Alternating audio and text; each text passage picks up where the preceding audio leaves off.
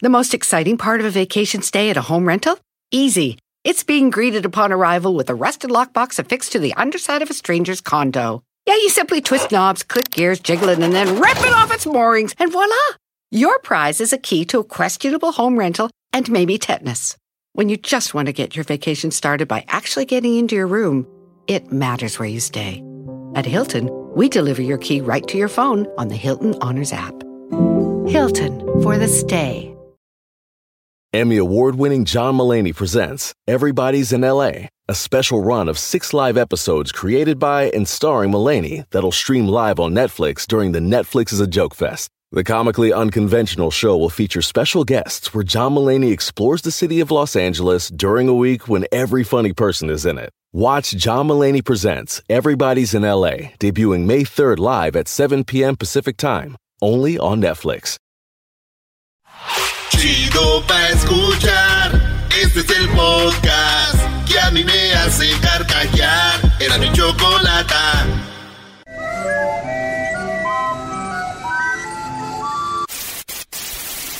Señoras y señores, aquí están las notas más relevantes del día. Estas son las 10 de. ¡Erasmo!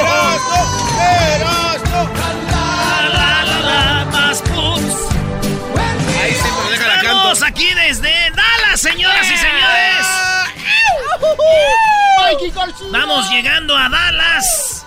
Y un día dije yo, no creo que vaya a pasar y ya. Está pasando. Eh. Está pasando. O sea, Brody, ya a Dallas, Brody. Modo.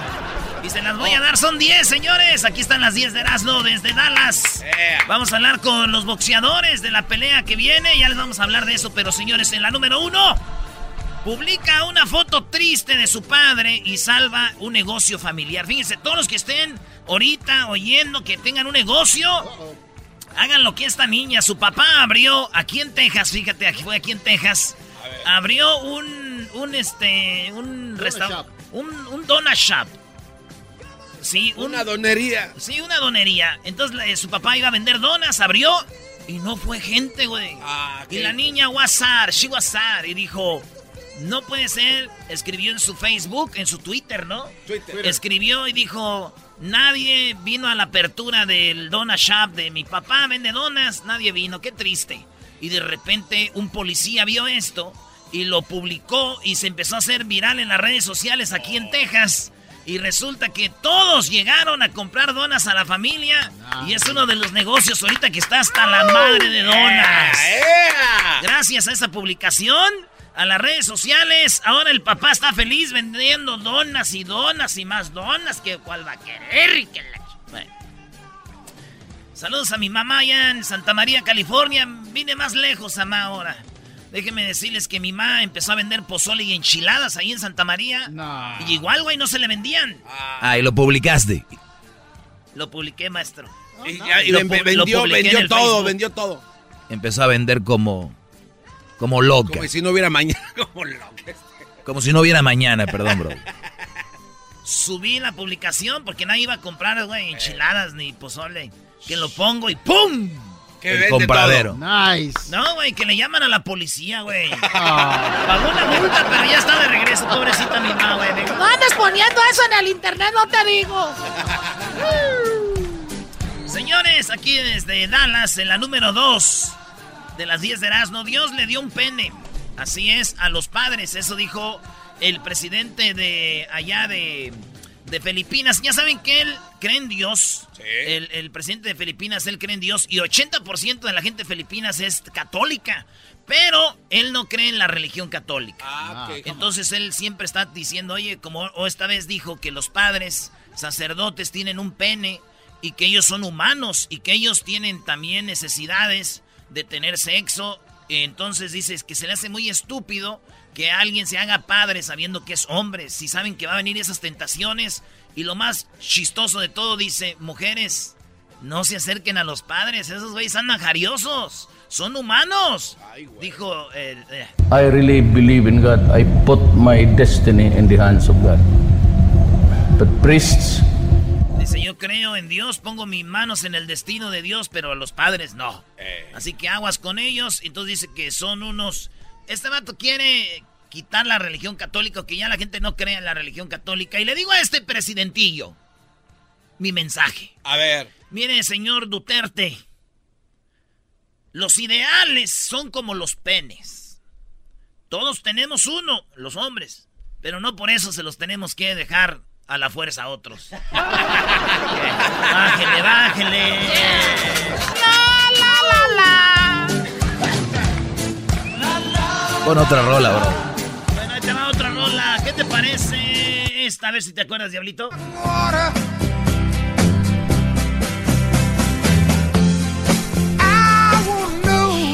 Imagínate, ahora en la noche vamos por ahí, ¿no? Ya. Aquí tienen las mejores eh, no digo, boleras. Ve el miedo que trae este en salir.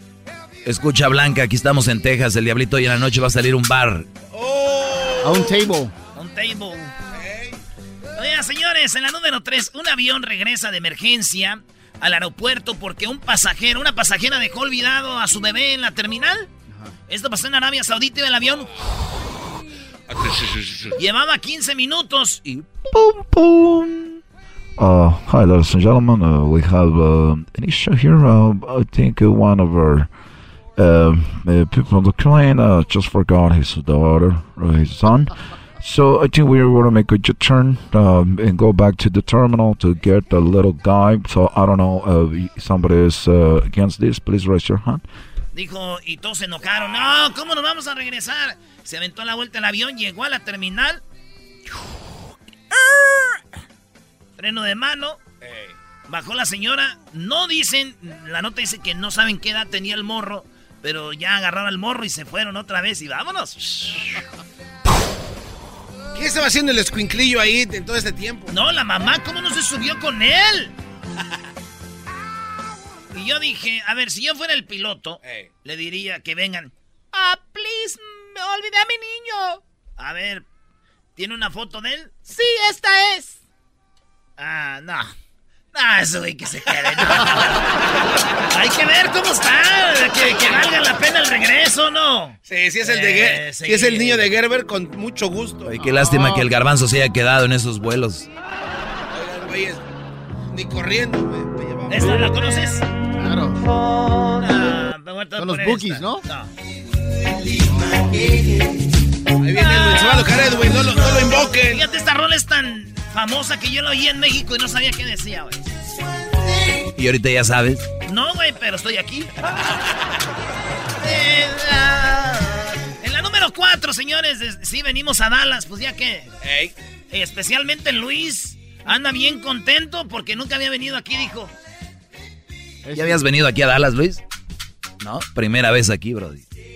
Fíjate, Edwin, que tanto tiempo con nosotros y no lo sacan, y este bro donde quiera anda ya. Edwin, aprende a grabar, güey. Pues este. No seas beso. Ay, mira nomás este boxeador, qué guapo. Oigan, en la número 4 hayan más de 40 cucarachas muertas en un eh, restaurante en China. Resulta que un vato dijo, entraba con los palillos ahí y dijo, ¡Oh, tamare! No puede ser una cucaracha. Y oyó a alguien que estaba en la mesa del otro lado en este restaurante chino y dijo, Oh, a ver. Oh, yo también tengo otra cucaracha. Ah. Oh, cielos, las cucarachas. Oh, Oye, güey, estás hablando como Mero Simpson. como Mero Simpson. Oh, no puede ser, aquí hay otra cucaracha. ¿Pero qué te pasa? Acá también hay otra cucaracha. Y entonces todos los del restaurante empezaron a ver así, dijo. ¡Oh, no puede ser! ¡Aquí hay otra cucaracha! ¡Cielos y otra cáspitas! Y entonces resulta que había muchas cucarachas muertas en todos los platos, como en un tipo de ensalada. Eh, eh, después cerraron el negocio por 15 días ya y estuvieron investigando, ya lo reabrieron y era como que un, un vato que trabajaba ahí se enojó, que corrieron y hizo su desmadre. Pero, ¿qué creen? Dicen que el dueño dijo, son unos mal agradecidos. Las cucarachas que están ahí son, yo las puse es para que se comieran a los otros insectos venenosos. Ya no, valoran, dijo. ya no valoran. Yo se lo dije a mi padre. Quiero que vengas conmigo, quiero. Eh, no vayan a hacer eso aquí, eh. No vayan a hacer eso que estoy pensando, porque andan lejos, eh. Vamos. Oye, en la número número 5, narrador ecuatoriano de béisbol, Jaime Jarrín. Si él es de Ecuador, muchos pensaban que era de México, pero Jaime Jarrín es de Ecuador. Es más, lo tuvimos en el show de Grande la Chocolata ya en Los Ángeles una vez en el estudio. Y bueno, Jaime Jarrín va a entrar, sí, es el primer latino en entrar en el Salón de la Fama de béisbol. En el Salón de la Fama de béisbol. Ahí viene la pelota, la despídela con un beso. Se va, sí, ese es Jaime Jarrín, Garbanzo. ¿Quién es Jaime Jarrín para la gente que, que no es de Los Ángeles? ¿Qué, quién es? Bueno, Jaime Jarrín es un ícono latino aquí en Los Ángeles porque, bueno, se dedicaba a narrar eso del béisbol, ¿no? Entonces, eh, tiene otros hermanos que se dedican a eso de las leyes, pero él ha marcado, ha marcado eh, historia porque a través de todos los años ha demostrado que el talento y la, profesionalismo del señor es increíble. Oigan, este, este es muy famoso porque él se oía en la radio en la, en la 1020. Exacto. Se oye todavía, entonces es muy, muy normal allá en Los Ángeles que toda la gente oiga los partidos de Dodgers con esta voz. Es correcto. El público está entregado totalmente al desempeño de Clayton Kershaw. Es una joya simplemente extraordinaria. Muy conocida la voz, ¿no? Ahora Clayton.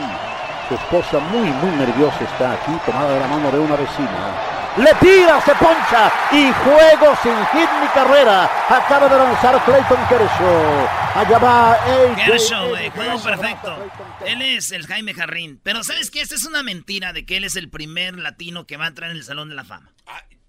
No. Oye, lo que estás diciendo es serio, bro. no, por favor, Es una mentira, güey. ¿Por qué? Estoy seguro que en el Salón de la Fama lo limpian otros latinos. Y esos güeyes ya entraron primero, güey. Ah. los, de, los de cleaning. ¿Qué andan de estar diciendo ahorita? No es cierto, yo ya entré primero. ¿Eh? Y nadie dice nada. Y nadie dice, nada. Dice nada. Eso. Regresamos, señores. El hecho más chido de las tardes las otras cinco de Erasmo. No se vaya. ¿Esa cómo se baila, güey? Voy a contestarte ahora mismo todas tus preguntas. Para dejarte bien claro qué fue lo que pasó. La noche en que me dejaste pasaron cosas. Las mismas cosas que tu amiga ya te contó. ¿Y sabes qué? No te contaron mal, no te voy a negar.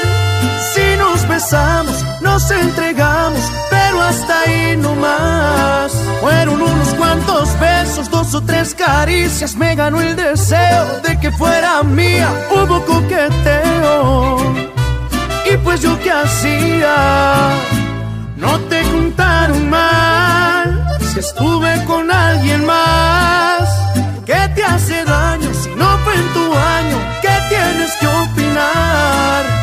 Si no fueron muchas, solo fue con una. Si andaba borracho, era culpa tuya. Y al final de cuentas, una no es ninguna. Y una no es ninguna, mi reina. Cristian Nodal.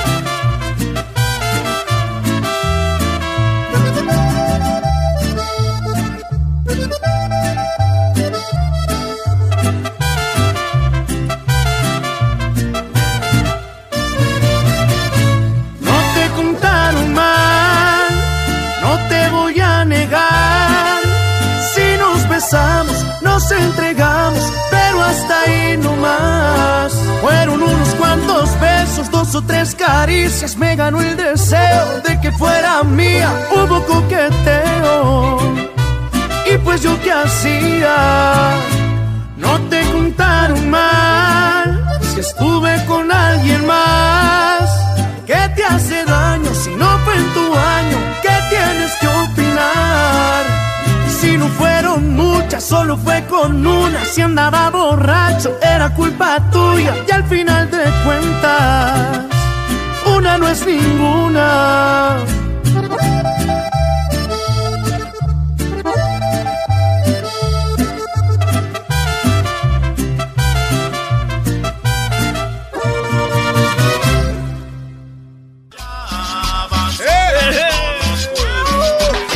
¿Por qué no pones música de aquí tejana, bro? De, de, de Dallas, ¿no? esa dejan esa de... tumbo yo. ¿Cuál es el, el más sonido. famoso este, country music, güey? ¿Cuál es el Oh, más Garth famoso? Brooks. ¿Eh? Garth Brooks. Ay, sí. Oye, por cierto, tienes un llavero de Garth Brooks en tu mochila. Diablito, eso es de más.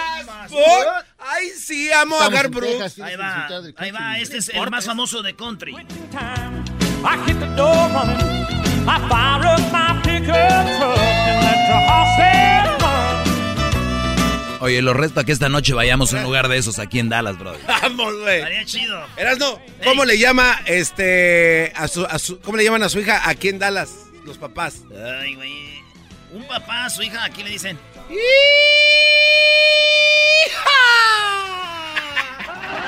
sabías que donde estamos ahorita aquí, aquí mero en Dallas hay más pelirrojas que güeras? Oh, aquí hay más pelirrojas Yeah, que. Uy, es que las pelirrojas que pelirrojas, güeras. mm. Piel güerita. My kind of town. My kind of town. This is my kind of town. Oye, en la número 6 de las 10 de Erasmo, en etapa prototipo, en, está un prototipo, el iPhone 11, ya se viene el iPhone 11. Ey. Este iPhone 11, ahorita el, el teléfono ustedes lo pueden meter al agua y, y no le entra al agua, es contra el agua, ¿verdad? Así es. Es waterproof. Así bueno, es. señores, pues se viene el iPhone 11 que dicen que usted se puede meter con él al agua y puede grabar, hacer zoom in, zoom out y de repente ustedes, señores, están usando el teléfono normal, sacar selfies y todo. Bajo es el que- agua, Sí, pero esto es un problema, yo pienso.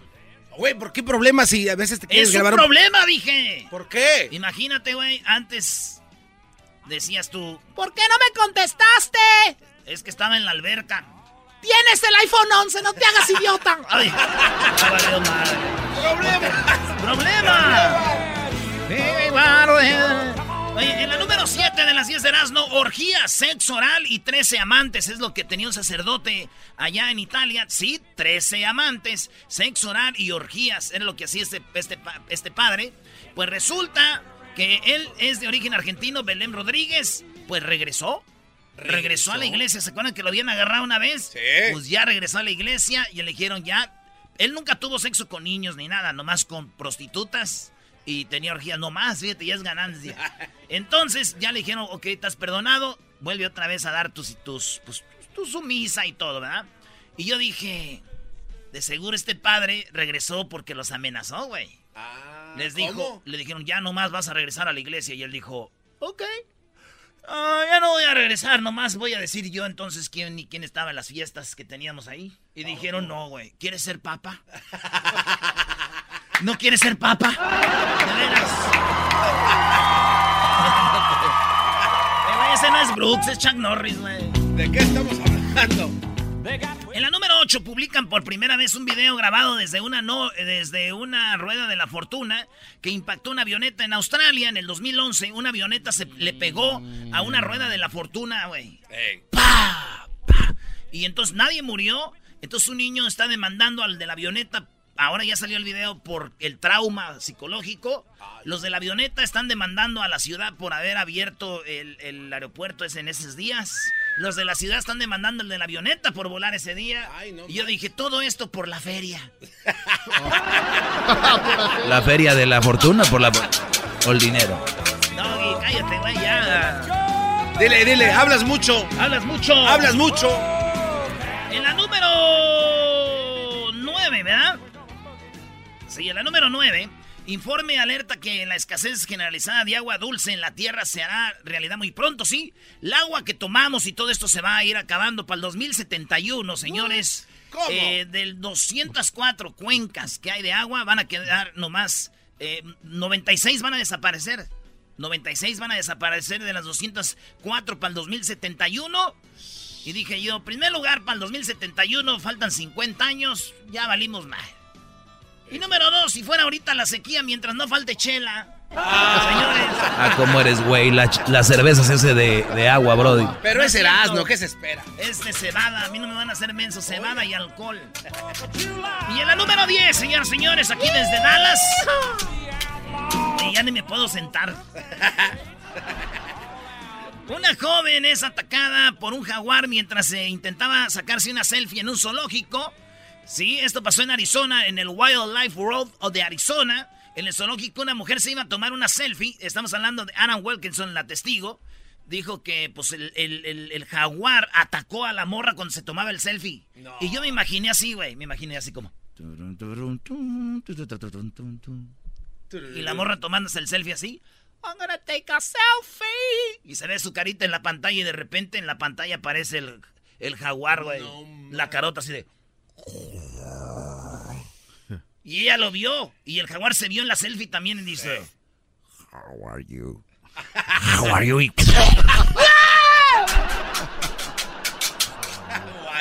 Regresamos, señores. Por las tardes. Vamos a tener un show de boxeo muy chido, señores. ¿Quiénes son sus favoritos? Riendo no puedo parar. Este es el podcast que escuchando estás. Eran mi chocolate para carcajear el show machido en las tardes. El podcast que tú estás escuchando. ¡Bum! Señores, estamos de regreso en el show más de las tardes, Choco. Entrevistamos al papá de Mikey García, que el señor es casi de Jiquilpan. No seas exagerado, Brody. Creo que Jiquilpan es de él, así como lo que escuché yo, ¿eh? A ver, hablaron con el papá de Mikey García, Mikey García, quien va a pelear el sábado aquí en este estadio. Así que vamos a escuchar al papá de él. Oigan, señores, eh, veníamos aquí bajando del cuarto y nos encontramos al mero chido. De aquí salió Mikey García, una noche de pasión, señores. Aquí tenemos al, al papá de Mikey García. ¿Cuál es su nombre, señor? Yo, mi nombre es Eduardo García. Eduardo García. Oye, estamos platicando y aunque ustedes no lo crean y no empiecen, es de Michoacán, cerquita de Jiquilpan. ya, por favor. Pregúntale tú, Garbanzo, que dónde hizo su servicio militar. ¿Dónde hizo su servicio militar? Ahí precisamente, ahí en Jiquilpan. Cabún, perros. Oye, oiga, don Eduardo, usted ve que su hijo va a pelear en uno de los estadios más grandes del mundo. ¿Qué siente? ¿Está nervioso? ¿Está eh, contento? ¿Cómo se siente? Pues eh, mira, en realidad nervioso no, no estoy porque ya estamos acostumbrados, pero orgulloso sí porque eh, estar uno en un escenario como este, pues se me que ya llegamos hasta donde ni pensábamos que, que fuéramos a llegar y ahora estamos muy orgullosos de nuestro trabajo. Oiga, llegar a donde no pensaba que iba a llegar. Su hijo también, Roberto, que es entrenador, también boxeó, ¿no? Sí, claro, fue mi primer campeón que yo logré hacerlo campeón mundial a él. Primero él y luego él ha hecho campeones a otros, pero todo empezó con usted allá en Michoacán, empezó usted a pelear amateur. ¿Cómo empezó usted con esto del box? Pues eh, me gustaba mucho y lo oía en el radio en un programa que había la sabatina de allá de la capital de México.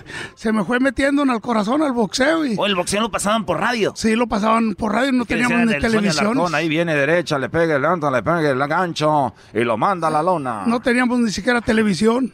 Ni televisión. Y, y entonces oía y que decía yo, yo quiero echar golpes. No, pues oíamos a los peleadores en aquellos tiempos de Toluco López, de, de Mantequilla Nápoles, de el Ratón Macías, de todos los oíamos ahí y hasta los conocía uno en el puro radio. Y, luego que fuimos creciendo, pues ya el boxeo sí lo traíamos ya en el corazón. Entonces, del, de la radio, ¿cuándo se fue usted ya a empezar a entrenar? Pues yo comencé, como te digo, yo, yo de, de- estaba como de 15 años, estuve entrenando en, en Guadalajara en un gimnasio que se llamaba el Gimnasio Azteca. O sea, de Michoacán se fue a Guadalajara nomás a eso, Nomás a eso, aprender un poquito el boxeo. ¿Qué año? Uy, soy bien malo para las edades. los años. Yo tenía, Tenía pues, pero 15. ustedes la pueden agarrar la edad, pues yo, yo tenía como unos 14 o 15 años cuando estuve allá en Guadalajara y yo tengo ahorita 74 años de edad. No, no, sí, pues fácil. A ver, ahorita lo va a sacar aquí el matemático este de Catepec. Oiga, y entonces empieza a entrenar y ¿cuántas peleas se aventó ahí a Mateo? Hicimos como unas 12 peleyitas. 12 peleas. ¿Y cómo le fue? ¿Cuál es su récord? Pues allá unas daban las decisiones que querían, no había ni, ni comisión ni nada. Ahí nomás para divertir a la gente. Pero que eran de tres rounds y todo. Sí, eran nada más de tres rounds. Qué chido. ¿Y de ahí qué, cómo cayó? Porque usted vivió en donde? ¿En Oxnard, aquí en Estados Unidos? ¿Dónde ha vivido? Pues después que nos venimos para acá, yo me vine a los 18 años, yo cumplí mis 18 años acá en Estados Unidos y estuve poquito más de un año, luego me fui de otra vez para Michoacán y allá fue donde me casé con mi señora. A los 21 años yo me casé. No había mucho apoyo en el box, mi familia a nadie le gustaba el box y yo no tenía pues, quien me apoyara. Y su mamá no le decía, Eduardo, no andes peleando, hijo. No, claro, mi papá y mi mamá eran contrarios al box y, y, y yo pues me gustaba, yo seguí, nos venimos para acá, yo nunca dejé de ir al gimnasio a entrenar box y comencé con mis hijos, con Roberto, lo debuté de cinco años, su primera pelea amateur aquí en Estados Unidos. ¿En dónde? ¿Qué parte? Eh, estando viviendo ya ahí en Oxnard. En Oxnard, ¿verdad? Y entonces ahí empezó con Robert. ¿Cuántos hijos tiene? Tenemos tres hombres y cuatro mujeres. Como buen michoacano, ¿verdad? Don Claro, Eduardo? claro. Oiga, y luego también su hijo, este...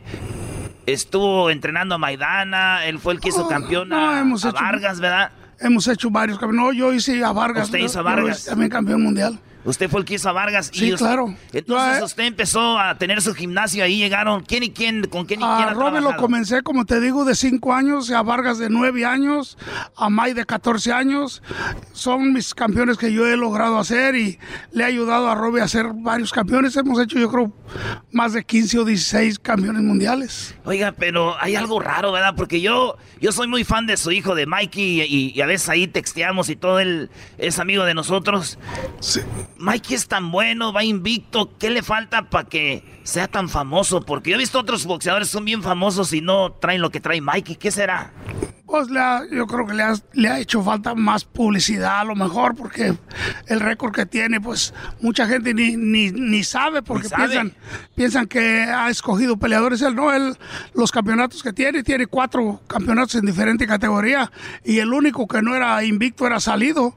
A todos los demás, al de 130 era un invicto también y le ganó, le quitó el campeonato. El de la 135 también era invicto y le quitó el campeonato. El de la 140 también era invicto y le quitó el campeonato. ¿Y este, de ahora? Este también está invicto y también le vamos a quitar el campeonato. Primero Dios, eso Si Dios quiere. Eso va a ser, señores, por pay-per-view, no se lo vaya a perder. La pelea de Mikey García con eh, Spencer, ¿verdad? ¿Y qué onda? ¿Qué, qué es lo más fuerte de este vato? Del Mira, en realidad es un buen campeón. Yo siempre he dicho que mi respeto para todos los campeones mundiales. Por algo llegan a campeones mm, y en especial este es un peleador invicto que fue olímpico también. Tiene mucha experiencia en amateur y las ventajas de él, pues en realidad está más grande, está más pesado que Mai. Mai está probando suerte en, en la 147, que no es el peso de Mai. Oiga, muchos han dicho que eso es peligroso, ¿no? Está muy peligroso, claro. Que Yo por eso yo le decía a Mike que no agarrara la pelea cuando comenzamos a hablar de esta pelea. Pero es bien terco Mike. Mike tiene sus ideas y digo, no, no, no, no, esta es la que quiero. No nos quedó más remedio que apoyarlo y empezar a prepararnos. Mira, el prepararse uno quiere decir que hay que prepararse uno para eliminar las ventajas que tiene el muchacho campeón.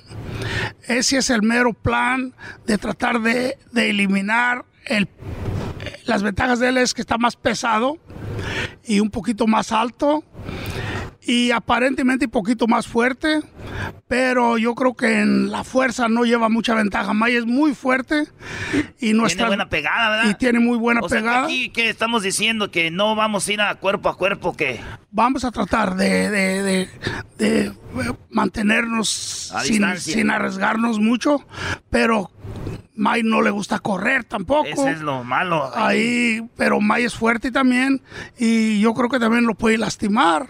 Entonces tenemos mm, la- las ventajas de nosotros es el talento de May y la rapidez. Y la Así pegada, ¿verdad? Esa ventaja, pues yo creo que no es muy fácil de eliminarla. Y luego tiene muchos knockouts también. Oh, tiene 30 knockouts, Mike. 30 knockouts. 30 knockouts en, en 39 peleas. Oiga, entonces, eh, para la gente que nos está escuchando, él es el papá de Mikey García.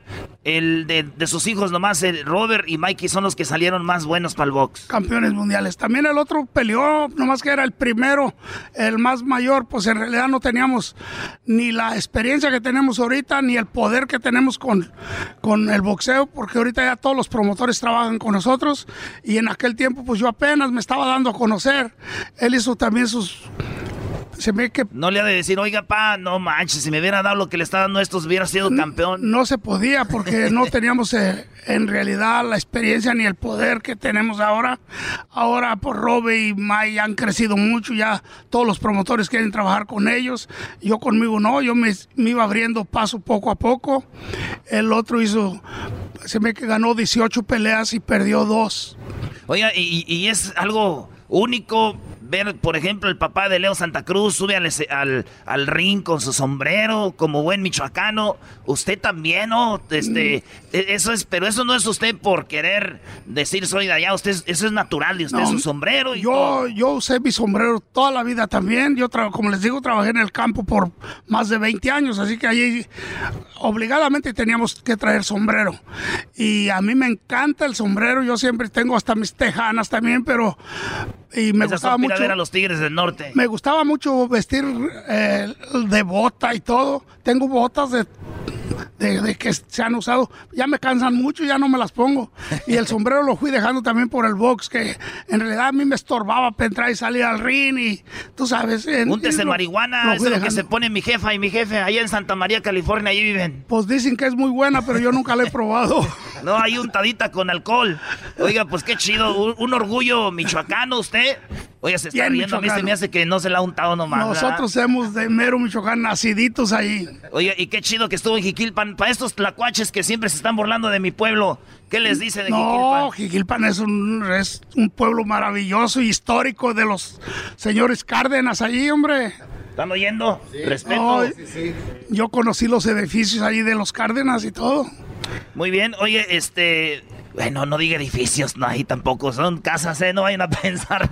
Oye, pero estuvo en el cuartel, ¿no? Sí, ¿cómo no? Ahí ¿Cuántos años estuvo en el cuartel de Jiquilpan? No, ahí fue poquito, fue como un año nada más. Un año. ¿Y si agarró algo por ahí en aquellos tiempos o no? Pues bueno, pues uno andaba ahí paseándose y miraba todo lo que había ahí.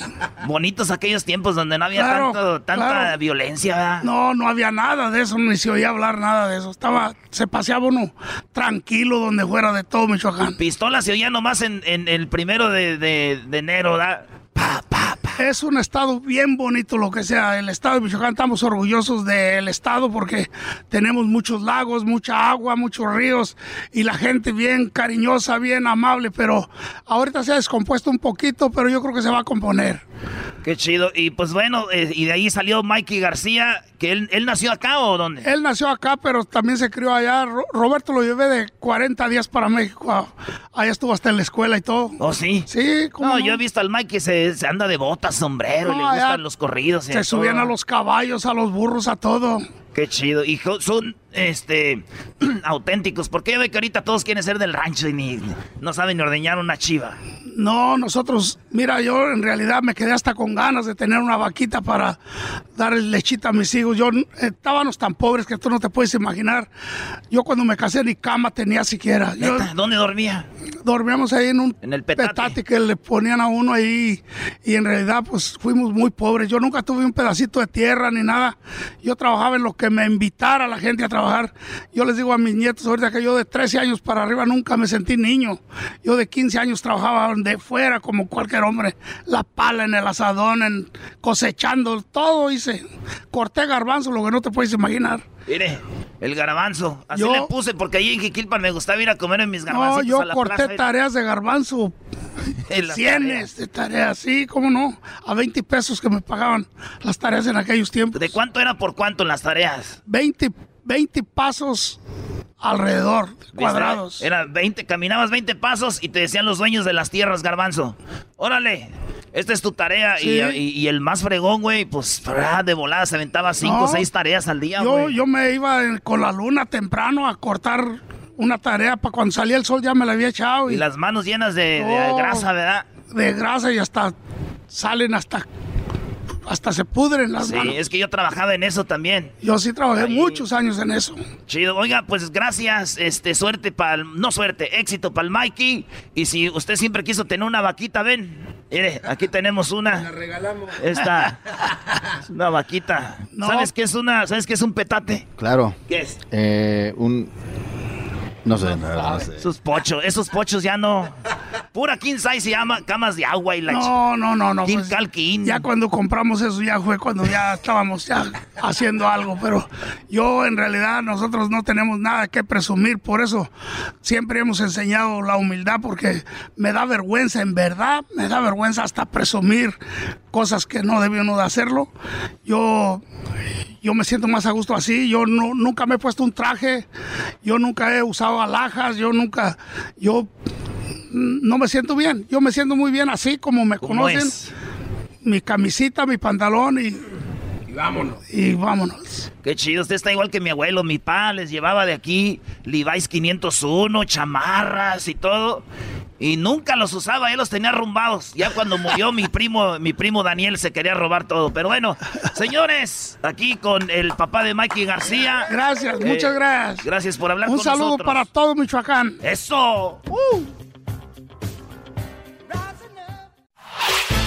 El podcast de no y Chocolata. El más chido para escuchar. El podcast de no y Chocolata. A toda hora y en cualquier lugar. Llegó la hora de carcajear, llegó la hora para reír, llegó la hora para divertir. Las parodias del Erasmo están aquí. Aquí voy. Señoras, señores, seguimos hoy jueves en la parodia. Este es López Dori. Ey, muy buenas tardes, pero muy buenas tardes tengan todos ustedes. Hoy en la encuesta le hago la pregunta. ¿Usted cree que los extraterrestres ya están entre nosotros? Si su respuesta es que sí, no nos llame. Mejor váyase al YouTube a buscar a Jaime Maussan. Y bueno, déjeme decirle a usted que nos vamos al estado de eh, Campeche. Ahí se encuentra el Garbanzo. Garbanzo, muy buenas tardes. Te saludo desde Dallas. Muchas gracias, Joaquín. Estoy en Campeche, exactamente en la colonia de Tenabó. El día de ayer, a las 6.37 de la noche, una niña llegó con su papá diciéndole, papá, dame 50 pesos. Son para un pobre hombre que está gritando en la calle. El papá le dijo, claro que sí, Jai, ¿qué es lo que grita el señor ese? La niña dijo, ricos helados de limón a 50 pesos. Desde Tenabó, en Campeche. Te informo, un abrazo. Y bueno, desde Campeche, fíjese usted que descubrieron a un genio en una cantina. Sí, un grupo de amigos se dio cuenta porque cada vez que abrían una botella, su amigo Pepe el borracho aparecía y a la hora de pagar desaparecía. Nos vamos al Salvador. Edwin, buenas tardes. Muy buenas tardes, buenas tardes. Joaquín, te reporto desde. Santa Más, Tecla. Santa Tecla, El Salvador. Una chica te- que tenía unas molestias, Joaquín, se decidió visitar a su ginecólogo. Este le examinó y le, le dijo que ella estaba embarazada, Joaquín. Ella no lo pudo creer y dijo que nadie le había tocado en su vida, que era virgen. El ginecólogo vamos, se alejó vamos, hacia la ventana y se puso a observar el horizonte. Joaquín. La chica totalmente desconcertada le dijo, ¿qué demonios está haciendo? El doctor dijo que nada, que la última vez que pasó esto vinieron tres reyes magos y una estrella se puso en el cielo y no quería perderse nada de eso. Hasta aquí mi reporte. Vamos por él allá a Los Ángeles, maestro. Y bueno, fíjese usted, un hombre llegó a su casa. Saludos a Edwin que nos escucha ya desde Los Ángeles. Qué momento. Eh, bueno, nos vamos rápidamente con Erasmo. Se encuentra en, Ta- en Tamaulipas. Joaquín, aquí muy cerca de Dallas, te acabo, bueno, de Texas, te acabo de comunicar que me encuentro en el bonito estado de Tamaulipas, Paz, Paz, Paz, Paz. Ciudad Victoria, Tampico, Reynosa, Matamoros, Nuevo Laredo, Ciudad Madero, Ciudad Monte, Altamira y entre otros. Ahorita desde Matamoros, Tamaulipas, aquí donde Río Tobar hizo de las suyas.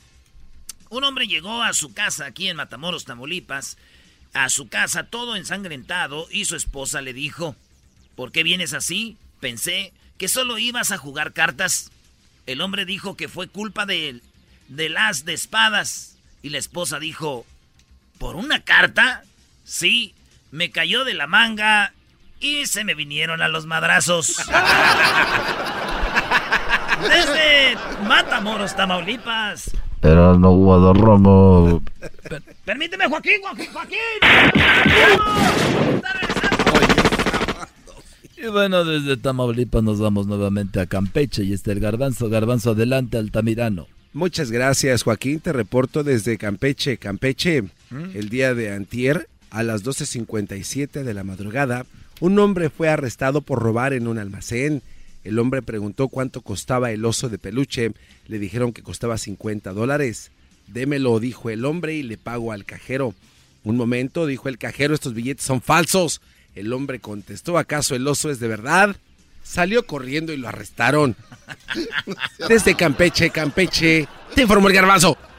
Y bueno, déjeme decirle usted que un estudio descubrió que el lesbianismo es producido por una enzima. Así es como usted lo escuchó, el lesbianismo es... Eh, descubrieron que el lesbianismo es producido por una enzima. Sí, una enzima de otra. Nos vamos a El Salvador. Desde Dallas, te saludo Edwin hasta el estudio. No te trabes. Joaquín, te reporto desde Cojutepeque, El Salvador, donde mi nueva sección de literatura, libros que no enseñan nada. Joaquín nos presenta el nuevo libro sobre la economía del calentamiento global titulado De niño le tenía miedo a la oscuridad y ahora que soy grande le tengo más miedo al recibo de la luz. Hasta aquí mi reporte, Joaquín. Y bueno, nos vamos rápidamente hasta Tamaulipas otra vez. Erasno, buenas tardes. Joaquín, estamos reportando aquí desde. Hay una ahorita aquí está en Reynosa, está medio difícil, Joaquín. Este, te, informo, Joaquín, que en los reportes, los, en los deportes, los jugadores de un equipo de. ¿Para acá? Ok. Es que aquí andan ahorita no con los. Aquí, en, los, deportes, Joaquín, los jugadores de un equipo de fútbol amateur aquí en, en Reynosa, Joaquín le dijeron a su portero que si le metían más de tres goles lo fusilarían. Así es, Joaquín. Dijo, si te meten más de tres goles te vamos a, te vamos a fusilar. Eh, perdieron 4 a 0, Joaquín. Y cuando lo tenían en el paredón le preguntaron, un último deseo. Y el, y el portero... y el portero dijo, ¿qué tal una barrera de seis jugadores? Quería barrera cuando le iban a fusilar ese, güey. Guadarrama. Bueno, regresamos nuevamente al estudio. Déjeme decir usted que aquí tenemos la historia del hombre más tacaño del mundo. Era tan tacaño, tan tacaño que como no quería comprarse un perro, él ladraba todas las noches. viejo.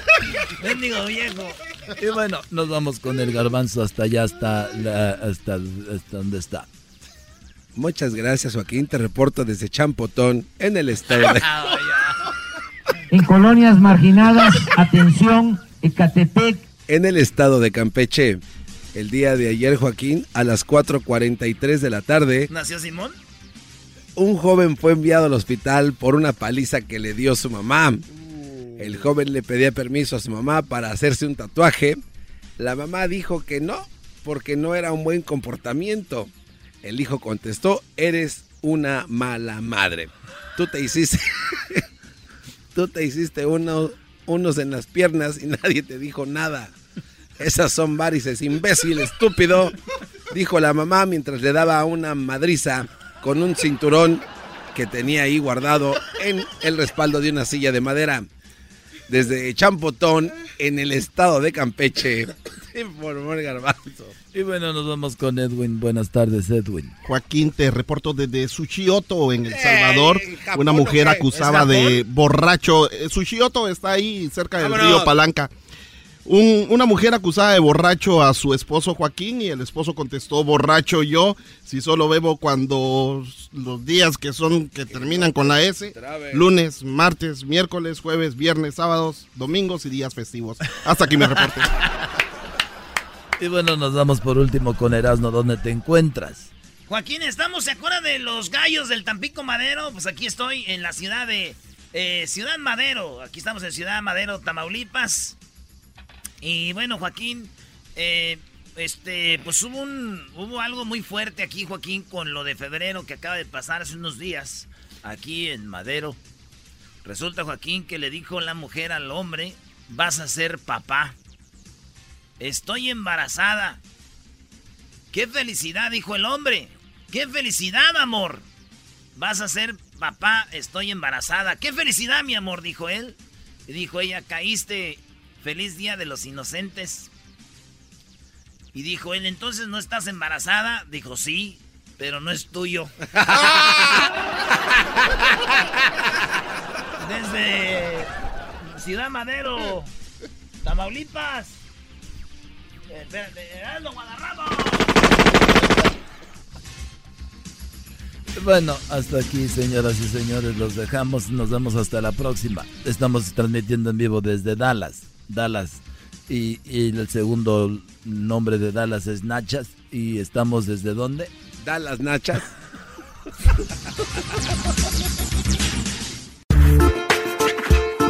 Por las tardes siempre me alegra la vida. El show de la y chocolata, riendo no puedo parar.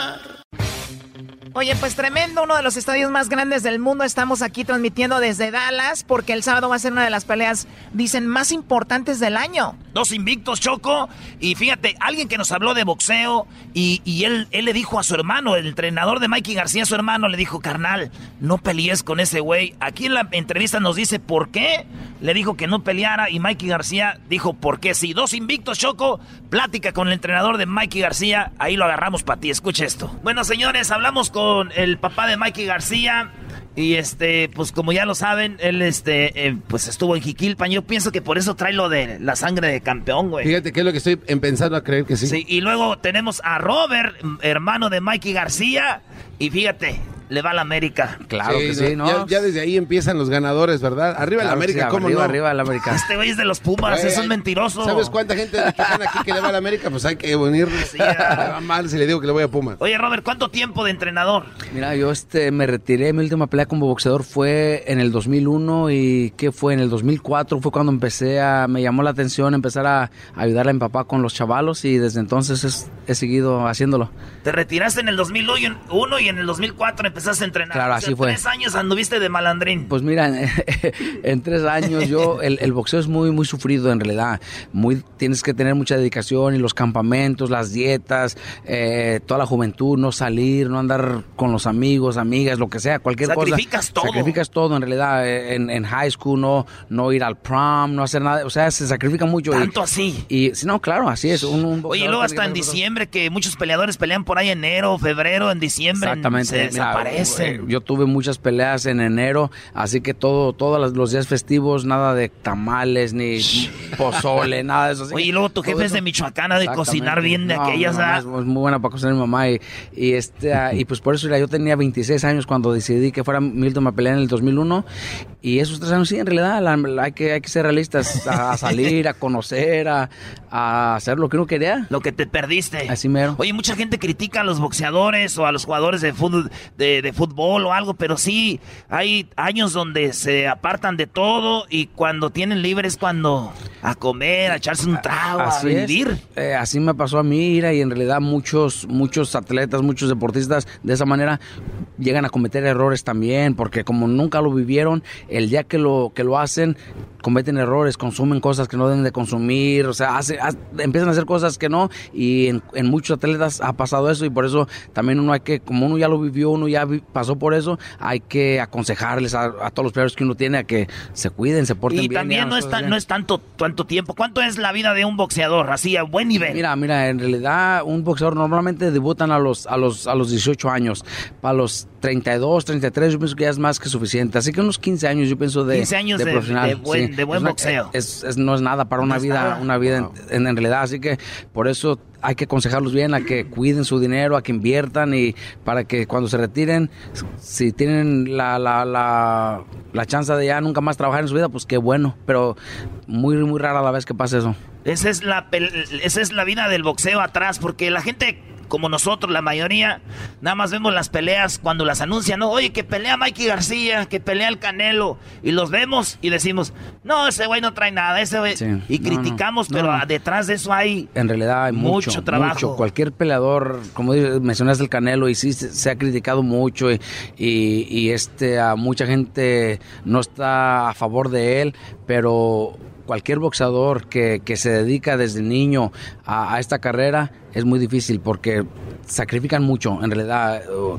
muchos crecemos ya peleando profesional con hijos, no, no te toca verlos el primer día de escuela, no te toca verlos eh, cuando van a una presentación de baile, de una, un, o cualquier cosa es, escolar, un deporte escolar, y uno no tiene chance de hacer nada de eso. Incluso mi hermano Mikey, uh, cuando nació su primera, su primera niña, no, no estuvo allí porque estábamos en, en una pelea. No. Sí, y no estuvo wow. ahí presente cuando nació su primera hija. Son cosas que, que el mundo no, no sabe por lo que pasa un atleta, un boxeador en este caso, eh, no, no saben que son sacrificios que uno, que uno toma.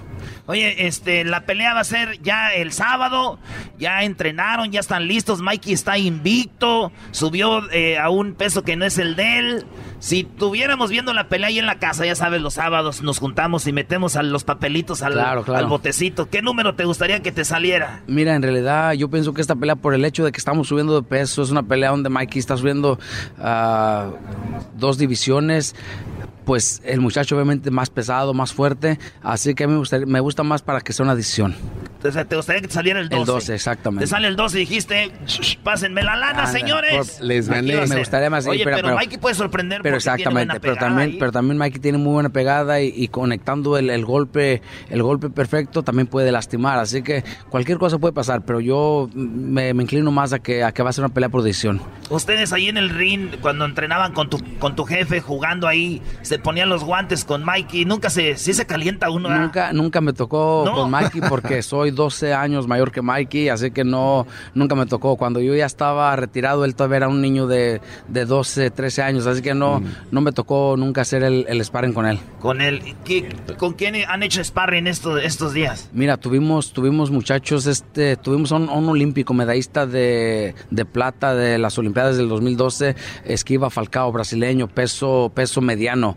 Tuvimos que traer muchachos grandes, fuertes, para que Mikey se acostumbrara a, a ese peso. Para que Mikey cómo se- lo viste? Muy bien, muy bien, muy rápido. En realidad nos sorprendió, no, no esperábamos eso. Yo y mi papá quedamos sorprendidos con el trabajo que se hizo porque Esquiva Falcao o un dominicano que tenemos que le decimos el caballo, este, ese muchacho también invicto, fuertísimo los muchachos, Alexis Rocha, o sea, por muchacho invicto que, que son buenos pro- prospectos y, y Mike hizo un trabajo que en realidad no lo esperábamos nosotros. Sabíamos que, esos muchachos son muy buenos y nos iban a, hacer trabajar y Mike lo hizo ver más fácil de lo que esperábamos. Ah, ok.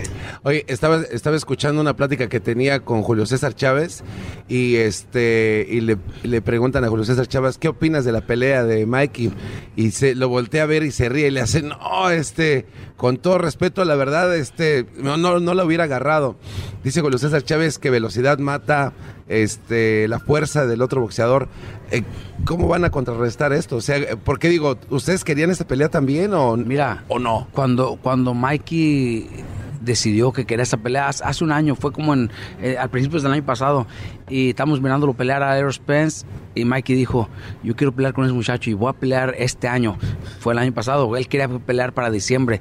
Nosotros en realidad le dijimos Mikey o sea este este vato es un peso welter tú eres un peso ligero así que es mucha la diferencia pero él él dijo no yo yo sé que yo le puedo ganar y, y van a ver yo voy a pedir esa pelea y no cambió de opinión. Nosotros tra- tratamos de convencerlo a que hay más a más opciones. En las 135 140 libras hay más opciones. Y él este él él se acercó a que quería esa pelea y ahora ya estamos aquí, mira, ya, ya, ya obviamente ya preparándonos, mirando videos, mirando ah, cómo se le puede ganar. Hay, hay maneras de ganarle y, y si es el más fuerte, si va a ser, va a tener la ventaja del peso, nos va a ganar con unas 10 o 12 libras de, de- peso en, en el momento de la pelea, pero, pero Mike es muy inteligente, Mike es muy inteligente, Mikey, Mikey pelea de una manera donde, donde se sorprenden los que están adentro del ring con él. Muchos de nuestros de los oponentes que Mikey ha tenido, incluso Lipinets, al que Mikey le ganó para ganar el, el- el campeonato en las 140 libras, él, él pronosticó que Mikey gana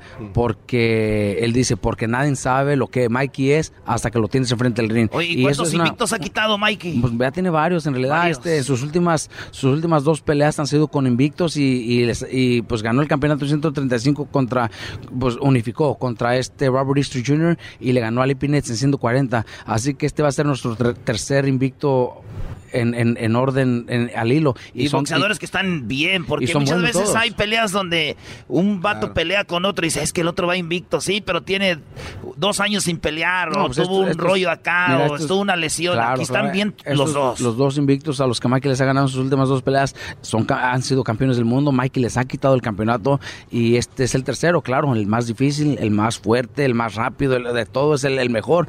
Pero Mikey quiere sus retos. Mikey le gusta ese reto de, de ser, de ser, de hacer lo que la gente piensa que no puede hacer. Oye, Robert, como le está diciendo a tu jefe, pues mi jefe fue desde los 16 años trabajando en la fresa acá en Estados Unidos. Ojalá nos esté oyendo ahí en Santa María ahorita.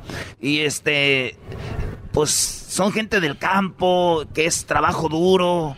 Eh, tú vienes allá de Oxnard y de repente llegar a pelear con tu carnal en el estadio de los Cowboys, uno de los estadios más grandes del mundo. ¿Qué, qué, qué sientes? No, mira, en realidad es, es, es un logro grande lo que mi, mis papás han logrado con la familia, eh, el esfuerzo que echaron. Yo me acuerdo cuando estábamos chiquitos, llegaban todos los días llenos de lodo, fresa, eh, en el cuerpo, en, en, en, la ropa. Nosotros, yo y mi hermana, yo y mi hermana menor, este, corríamos a quitarle a mi papá los zapatos porque sabíamos lo cansado que, que venía mi mamá. No sé si, se los comentó, pero mi mamá estaba embarazada de Mikey cuando estaba todavía piscando fresa. Tenía, creo que llegó hasta los siete meses de embarazo y todavía estaba piscando fresa. Así que es un sacrificio que uno mira y uno, uno sabe que, que, que, no es fácil, pero lo hicieron por la familia. En ese momento obviamente era lo único que saben hacer, no saben de escuela, no saben nada de eso. Y pues el trabajar y piscando fresa fue como, como subieron, supieron salir adelante. Ahora, ahora pues obviamente ya con, con, la carrera que tenemos, pues estamos haciendo mucho mejor, pero eso nunca se nos olvida. Son, son, son este esfuerzos que hace un, una pareja de, de, esposos que no es el único papá. De eso hay miles y miles que están trabajando, luchando por su, por sus hijos. Sí, oye, pues qué chido. Este, pues por último, Felicidades, ganó el América es a las Chivas. Claro. Hoy no ah, sí, el sábado otra vez, vas a ver. El sábado. otra vez. Otra vez, ¿eh? Yo creo que el sábado van a ser unos tres. Sí, vas a celebrar doble. Doble. Lo de Mike y lo, lo de, de las Águilas. Claro que sí. Oye, pues gracias. Eh, gusto platicar contigo y ojalá que se dé el, el, el triunfo. Con el favor y de Dios. ahí estamos en, en contacto. El, re, recuerda esto, que los de Michoacán somos la pura verdolaga. Es la verdad, es la verdad, es la verdad. Clase, clase porquería sí, sí, cierto, sí, cierto. y dile, oye, te manda saludos mi primo, el Joel. Eh, es todo, es todo, hasta saludos a todos. Claro sí conoces a mi primo Joel, ¿no? No sé cuál Joel, Joel Díaz. Díaz, el, Oh, ¿cómo el no? entrenador. Joel, pues son de Jiquilpan, ¿verdad? Sí, yo sí, tengo, sí. yo tengo un pelador de Jiquilpan, este, uh, eh, ya se me olvidó el nombre, este, No, Brian, Brian Lua, bueno. Brian Lua, no, es buenísimo Oh, muchacho, sí. Brian Lua, es de, es de Jiquilpan. Eh, Ah, es pues, es primo de Joel, eh, Ah, incluso ¿sí? es primo de Joel, así que saludos a Joel también. Nada para que se vayan estés Oye, tanteándole el agua a los camotes. Lleva a visitar a tu primo, solamente le manda saludos cuando haces entrevistas. Ya, una visitadita. Vamos allá con el, el motor, a los pajaretes, güey. a los besos, sí. Cada vez tú me invita a los pajaretes cuando Sí. lo miro. Sí. Vale, pues. Ya está. Gracias. Gracias a ustedes. Es el podcast que estás escuchando, el show de Gano y Chocolate, el podcast de El Chobachito todas las tardes. El chocolatazo es responsabilidad del que lo solicita. El show de y la Chocolata no se hace responsable por los comentarios vertidos en el mismo. Llegó el momento de acabar con las dudas y las interrogantes. El momento de poner a prueba la fidelidad de tu pareja. Erasmo y la Chocolata presentan el chocolatazo. El chocolatazo.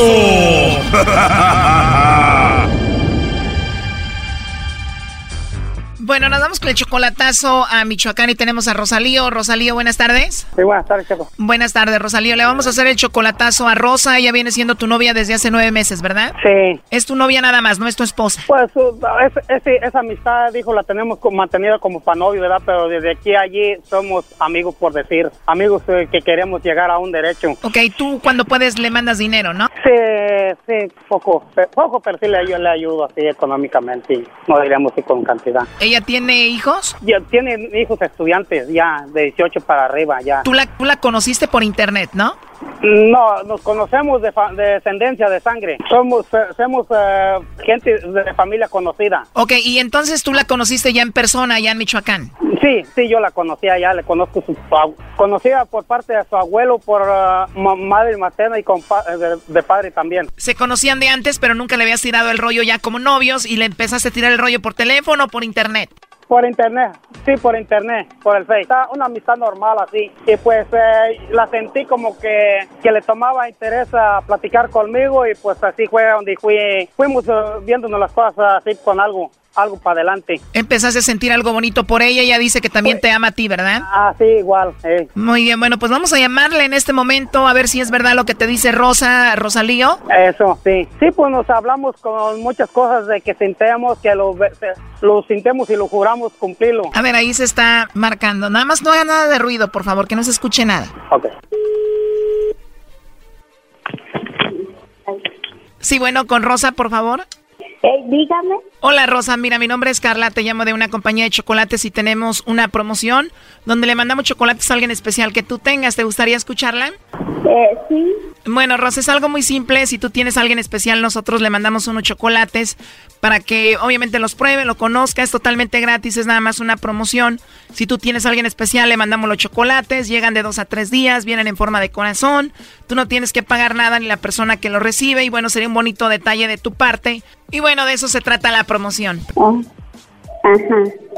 Oh. Te digo, es totalmente gratis y pues sería un bonito detalle de tu parte, ¿no? Ajá. ¿Te parece interesante la promoción? Eh, sí, sí, pero eh, pues ya en otra ocasión, en otra ocasión, no sé, a lo mejor los venden, no sé qué. Bueno, no, como te decía, son totalmente gratis. Solamente si tienes a alguien, se los hacemos llegar, se los mandamos. Ah, bueno. Sí, o sea, si tienes a alguien especial, le mandamos los chocolates de tu parte, gratis. Ajá. ¿Tienes a alguien especial o no te gustaría que le mandemos chocolates a alguien especial? ¿No tienes a nadie? Si no tienes a nadie, pues entonces así lo dejamos, ¿no? Eh, ah, eh, ay, así está bien, eh, gracias. Pero de verdad no tienes a nadie especial, al- alguien a quien tú quieras, alguien a quien te gustaría mandarle los chocolates, alguien en que tú pienses, tu pareja, novio, nada. Eh, no es que no, no, no. O sea, no tienes a nadie especial. Eh, no. Porque a nosotros nos llamó Rosalío y él está pues muy emocionado contigo. Dice que pues te ha ayudado económicamente, que te quiere mucho, que tienen un rato ya hablando y quiso que te hiciera esta llamada para ver si tú pues te acordabas de él o mencionabas de él. Te pregunto que si tienes a alguien especial y dices que no, pero bueno, pues eso por eso era la llamada. Eh, eh, ¿Usted tiene? Bueno, eh, aquí tengo a Rosalío, él me dijo que te hiciera la llamada y bueno, para ver si tú lo mencionabas a él o no y él estuvo escuchando todo. Oh, Adelante, Rosalío. Rosita, me mande. Ay, sole. Te pasaste. no me vas a mandar, ¿no? No, pues a la persona esa que me estaba hablando, pues no. Sole. No.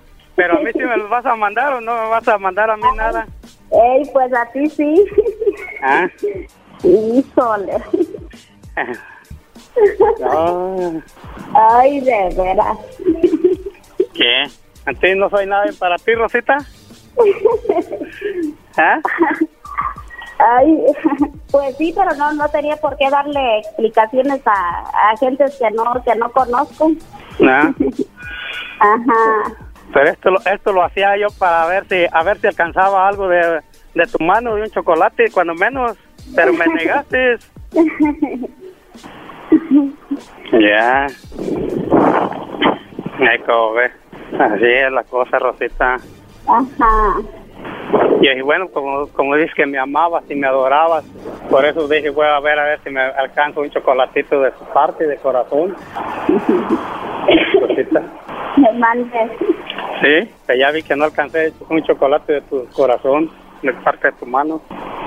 Estás muy lejos para mandártelo. Ah. Así. Bueno, pues gracias pues, de todos modos. Ya, estamos por mi, por, por mi intención de haberse alcanzado un, un dulce chocolate. Ah, pues me negaste que no tenías a nadie a quien mandarle. Oye, ya colgó, ¿eh? Mande. Ya nos colgó. Bueno, él estuvo escuchando la llamada, él nos dijo que te hiciéramos esta llamada para ver si tú no lo engañabas o lo negabas, ¿no? Y por eso. Híjole. Dice él que te mantenía, que te mandaba dinero, ¿no? Sí. Esto fue el chocolatazo. ¿Y tú te vas a quedar con la duda? Márcanos 1 triple 874 2656. 1 triple 874 2656. Erasno y la chocolata.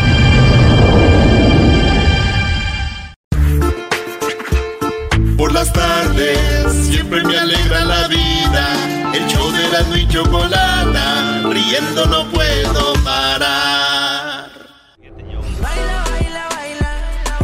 Señoras y señores, seguimos aquí desde Dallas. Estamos en el estadio donde ganaron los Packers.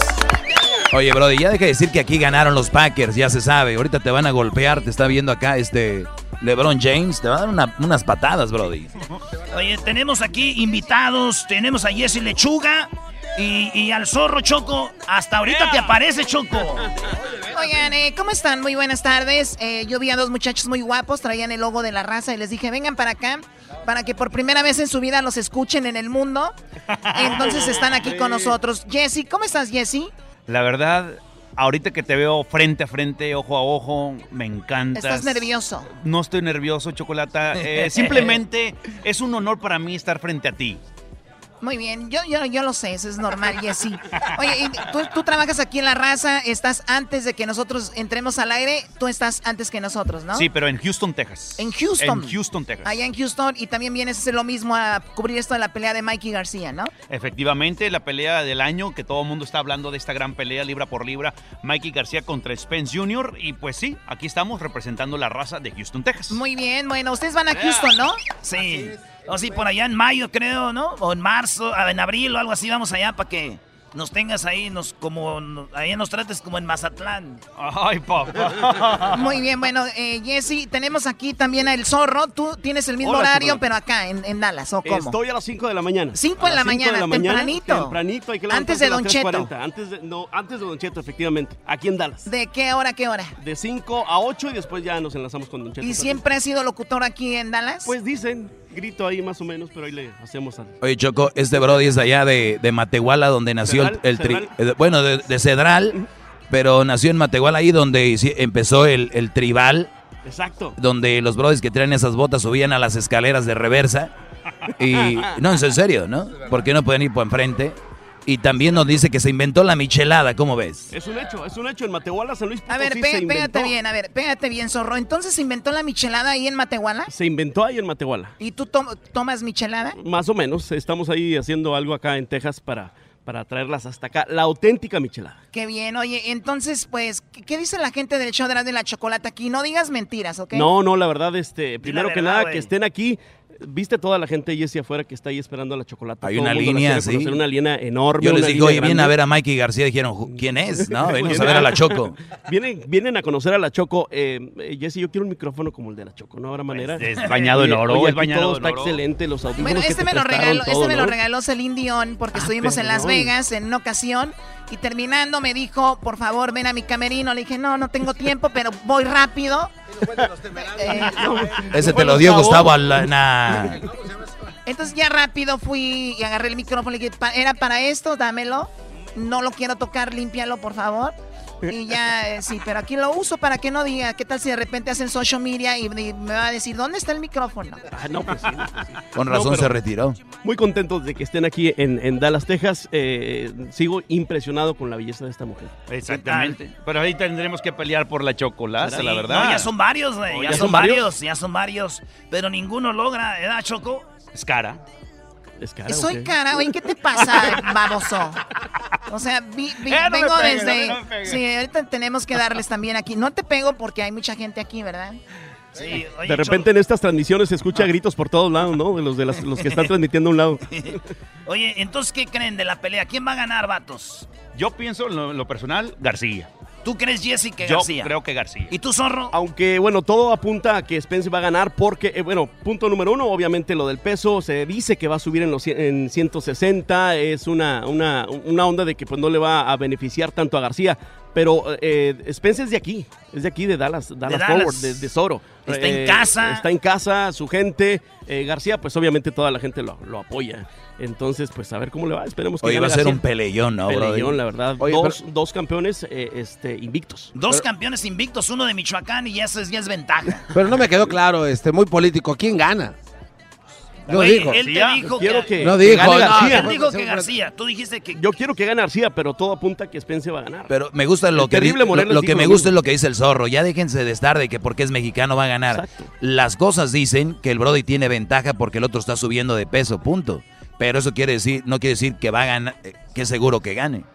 Sí, después del, del pesaje es muy importante este, eh, cómo, cómo se, se vaya a, a recuperar respecto al peso y se dice que suben 160. Tenemos el audio donde Spe- Spence le dice a Mike García que él no tiene una carrera donde que lo respalde para ser el vato que le va a ganar. Se burla de él, le dice, este güey nunca hizo nada en, en amateur. Ahí va. When you look at this fight on paper and you look at your amateur pedigree, you're an Olympian, and I think a lot of people aren't bringing that into account. When you hear Mikey say that he's better than you in every aspect, what goes on through your mind, and do you feel people are forgetting about your amateur pedigree and your amateur background? Yeah, I feel like you know if you if you know anything about amateur boxing, amateur boxing is computer scoring. So for you to have success in amateur boxing, you got to score and not get hit, especially fighting a lot of international guys and things like that. So I mean, I gotta have some type of accuracy or boxing skills to make it to the Olympic trials. If he was that great of a boxer, he would have made it. If he was that great of a boxer, he would have he would have won Olympic trials. He would have went to the Olympics. He would have qualified for the Olympics and things like that. But he didn't. He got stopped early at home. So, you know, that just shows you know my type of pedigree. I got over thirty some international fights, and I won a lot of tournaments too, international too. So. You know, if you know anything about amateur scoring and how they score, and you know, with the little dot and things like that, you show that I have a lot of experience. Oye, yo quiero saber, Chocolata, ¿qué dijo? No, ¿Qué dijo? no, no. Por favor, sí, Choco, yo traducción, aquí. Yo nomás me lo imaginé moviéndose cuando hablabas. Sí. Oye, Choco, ¿qué dijo? No, yo lo único que entendí es que dijo que mucha gente no sabe su historial de él como amateur y que Mikey García nunca ganó nada y que él tiene un gran récord y que nadie habla de eso. Eso es lo que dijo. Oye, Choco, pero el- la mayoría de boxeadores que son olímpicos campeones no hacen una carrera bonita en, en- en- en- en- en el profesional. Es más, yo soy el campeón de la pelea más chafa. Y- Bueno, y- y- no, eso no, no ¿Sí tiene- o no? Era con tranzas y De con la partida a ti y no. al otro güey del Edwin, ¿cómo no? No, no, aquel A se ver, dejó no caer vamos a hablar en una pelea como la de esta, de, de su pelea estúpida que hicieron. Oye, Choco, pero tiene razón Erasno. Yo no recuerdo. Por ejemplo, Pacquiao, ¿qué hizo? Pues este, ya yo recuerdo lo último, ¿no? Creo que Me- no, me refiero en, Oh, en amateur, May- Mayweather. O sea, no, el, el Canelo. Bueno. O sea, no necesariamente quiere decir que los que hicieron una carrera. Esto es como Erasmo, que es bueno para las cáscaras y a la hora de los partidos no juega. En el penal peor. Eh, güey, no, no, no. ¿El penal? Yo, yo la fallé, como los de las chivas, no, nadie les da alegrías, güey. Yo me sacrifiqué, les di alegrías, güey. Pregúntale al pulpo, le dije antes del juego, lo voy a fallar, es tu hijo, güey. ¿Sí o no? Entonces, eso es. Muy bien, bueno, en la pelea es este sábado por pay-per-view, no se la vayan a perder. ¿Ustedes van a estar aquí en, en- en la Aquí arena? vamos a estar, exactamente. ¿Tienen buenos estar. boletos o no? Eh, esperemos que sí, ahí la jefa de promociones ya está trabajando en eso. Eso quiere decir que no tiene. Eso quiere decir que ese es un mensaje subliminal, ¿no? A ver si queda bien. A ver si Tomás Rubio se mocha ahí, ¿no? ¿Tomás Rubio es su nuevo jefe? Es nuestro nuevo jefe. Es un está- patán el ¿De señor, verdad? sí, No, la verdad. ¿cómo? Ah, Tenemos- Choco. Ya Tenemos poco conociéndolo. Nah, no se crean, muy buena onda, eh, Tomás Rubio. Eh, oigan, pero el día de, el día de mañana, el día de, no, el día del sábado es la, la pelea aquí. ¿Qué hace la gente después de, de un evento así? ¿A dónde van los lugares para divertirse en Dallas? Tú sabes más. Hay muchos, hay muchos lados, está el Far West, bueno, eh, ahí es donde toda la raza se va, está el Escapade, está también el OK Corral A ver, Dallas. ¿Es el escape o el escape? Escapade. O escape. Eso, eso es donde hacen todos los bailes, así que viene. Gerardo Ortiz Son y todo. eh, en todos lados, tanto en Far West como en Escapade, en todos lados hay, hay eventos cada fin de semana. Eh, por lo regular, pues sí, irse después de aquí al, al- al baile, como le decimos nosotros. Oye, Brody, allá en Monterrey tenemos el, el Far West y a la medianoche, pues hacen el, el famoso rodeo de Rodeo medianoche. Aquí también lo hacen. No, aquí también. Aquí, aquí no, perdón. Aquí no. Aquí está el rodeo de Mesquite, que es eh, los domingos, donde se hace el, el jaripeo estilo, estilo Tierra Caliente, estilo México. Oye, ¿y No misa a qué horas, eh, más o menos? ¿Perdón? La una iglesia cercana y misa qué Ah, hora? aquí está Horarios. San Pablo, ah, eso no se lo saben. Qué bárbaro. Sí, Qué- eso deberían de saberlo. Qué bárbaro. Qué sinvergüenzas, qué bárbaro. Garbanzo, tan a gusto que me echar desmadre, ya no voy a poder, ya me metiste eso en la cabeza, güey. Ahora voy a tener que ir a misa. Vale, pues señores, regresamos aquí desde Dallas. Eh, tenemos entrevistas muy chidas y, y gracias aquí al Zorro y al Jesse Gracias. Lechuga. Gracias, gracias, eh, gracias. De Saludos. Houston y de la raza. Yeah. Lo- Eso. lo- cuando anden en Dallas, que anden de visita, escuchen 93.7 la raza y cuando anden en Houston, en la 90 y- 98.5 y 103.3 la raza y ahí síganlo en sus Facebooks y todo. Claro. Y es- ahí está el, el show. Regresamos en el show más chido de las tardes. Gracias. Era mi chocolata, siempre me hacen reír. Mis tardes se hacen cortas y con el tráfico ahora soy feliz. Bueno, señoras y señores, estamos aquí desde Dallas. ¿Qué pasó, Doggy? Oye, Brody, estoy viendo eh, que el Erasmo está muy contento. Ya vio aquí al el estadio de los Cowboys y lo primero que dijo fue, aquí ganaron los Packers. Casi lo golpean al Brody cuando dijo Packers en este estadio, Brody. Sí, sí, casi te sale roña, ¿eh? En, en esa máscara que tienes ya toda la moza. Oye, les digo algo, este, a mí me gustan los estadios de, de- de deportes. Siento que los estadios tienen como alma, como una, como una personalidad. Y obviamente hemos estado en el Azteca, en el estadio de las Chivas, yo he estado en el estadio de, de Rayados, de los Tigres, en el estadio del Necaxa, en el estadio de los Cholos, en el estadio Jalisco. He estado en el estadio de... Esos son los estadios que he estado. Y luego los del Mundial donde hemos ido allá en Brasil, en, en- en Rusia, en Japón. Y todos los estadios tienen como algo, güey. Como que dicen bienvenidos. Yo sé, yo sé qué es lo que tienen. Que Este estadio tiene que, este estadio del AT&T donde juegan los Cowboys, es un estadio grande, enorme, pero donde te sientes se ve bien, güey, ¿no? Sí, sí, sí. De hecho, la pantalla sí te pantalla. ¿eh? Yo siempre escuchaba Oye, comentarios. qué pantallón, ¿no? La pantalla no. yo creo que si la cuestan viene siendo casi la cancha de... La no, es, neta, es en sí. serio. La neta, sí, es está gigantesca la pantalla. Pero bueno, Erasmo, yo pensé que ibas a decir como que... ¿Y por qué como estás hablando como ser, como ser? No, no, güey, no. Es que yo te vi a ti serio, güey. Te vi como que con ganas de decir, este estadio no me llena porque... No, eh, eh, está por reventar por así que ganó ayer el América. Señores, ayer ganó el América, sí, ayer ganó el América. Vamos a escuchar lo que dijo Cardoso eh, en este partido. La gente de Chivas está enojada y deben de estar enojados con razón. Yo siempre digo, si el América pierde, con Chivas no le hace, pero que le entre con todo. Y ayer las Chivas no le entraron con nada y apenas ganamos 2 a 0. No creas que estoy tan contento, ¿eh? No creas. Ahí va, esto es lo que dice Cardoso. no morimos de nada porque no jugamos. Es un partido que no me gustó para nada, no parecía un clásico. Eh, siempre dejo claro que al final el responsable soy yo. Lo vi al equipo un poco nervioso al, al- al arrancar el juego y nos contagiamos. Para mí el contagio nos llevó a, a cometer muchos errores, de no jugar, de no tener la pelota.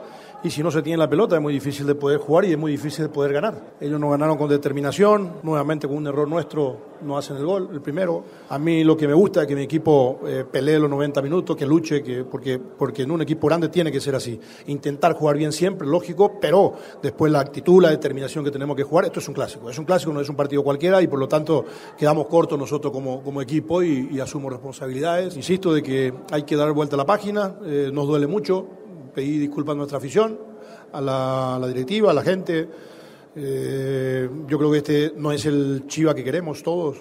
La verdad que nos vamos, yo en lo personal me veo muy dolido, molesto, porque no es el equipo que, que debe de tener Chivas. Y tratar de, de que el sábado en nuestra, en nuestra, en nuestra casa eh, buscar un equipo diferente, un equipo distinto, un equipo que salga a presionar en todos los sectores del campo de juego y, y así tratar de, de- de sumar de a tres, que es lo que vamos a buscar porque no queremos salir de zona de calificación, nuevamente un clásico, por lo tanto eh, fijarnos de que de repente es como una liguilla, ida y vuelta. Ahí está lo que dijo.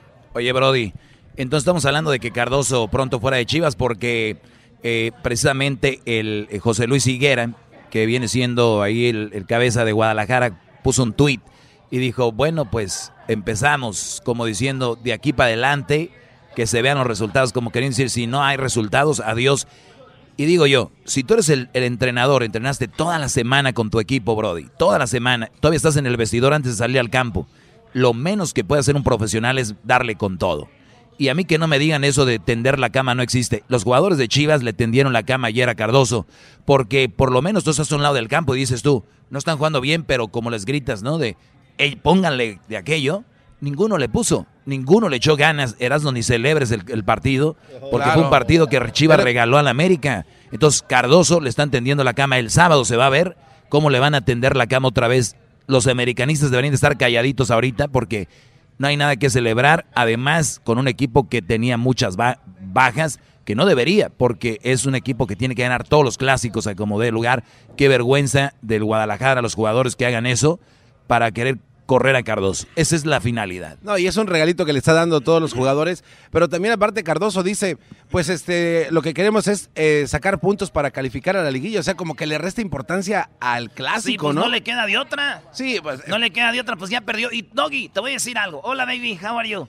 Entonces, este vato, lo único que te digo es de que el, el- las excusas va a haber siempre. Pero te voy a decir algo. Estos vatos se les congelaron las patitas ayer, güey. Digan lo que digan, piensen lo que piensen.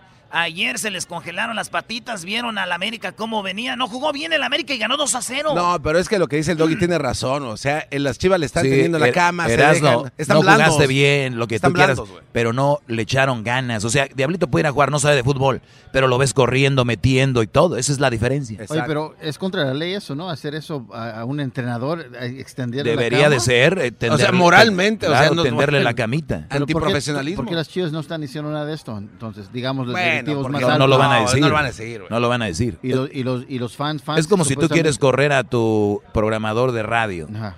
Y, y sabes que si tú como locutor no tienes rating, lo corren a él, entonces empiezas a hacer shows chafas, no vas a la radio. Pero eso te va a afectar a ti como Eh, jugador. es lo que yo le estoy diciendo, que es sinvergüenza a los jugadores que tú por querer correr un técnico hagas eso. Por, lo bueno de Tigres que me gusta es de que jugador que llegue y lo que sea, el Tuca no lo van a correr.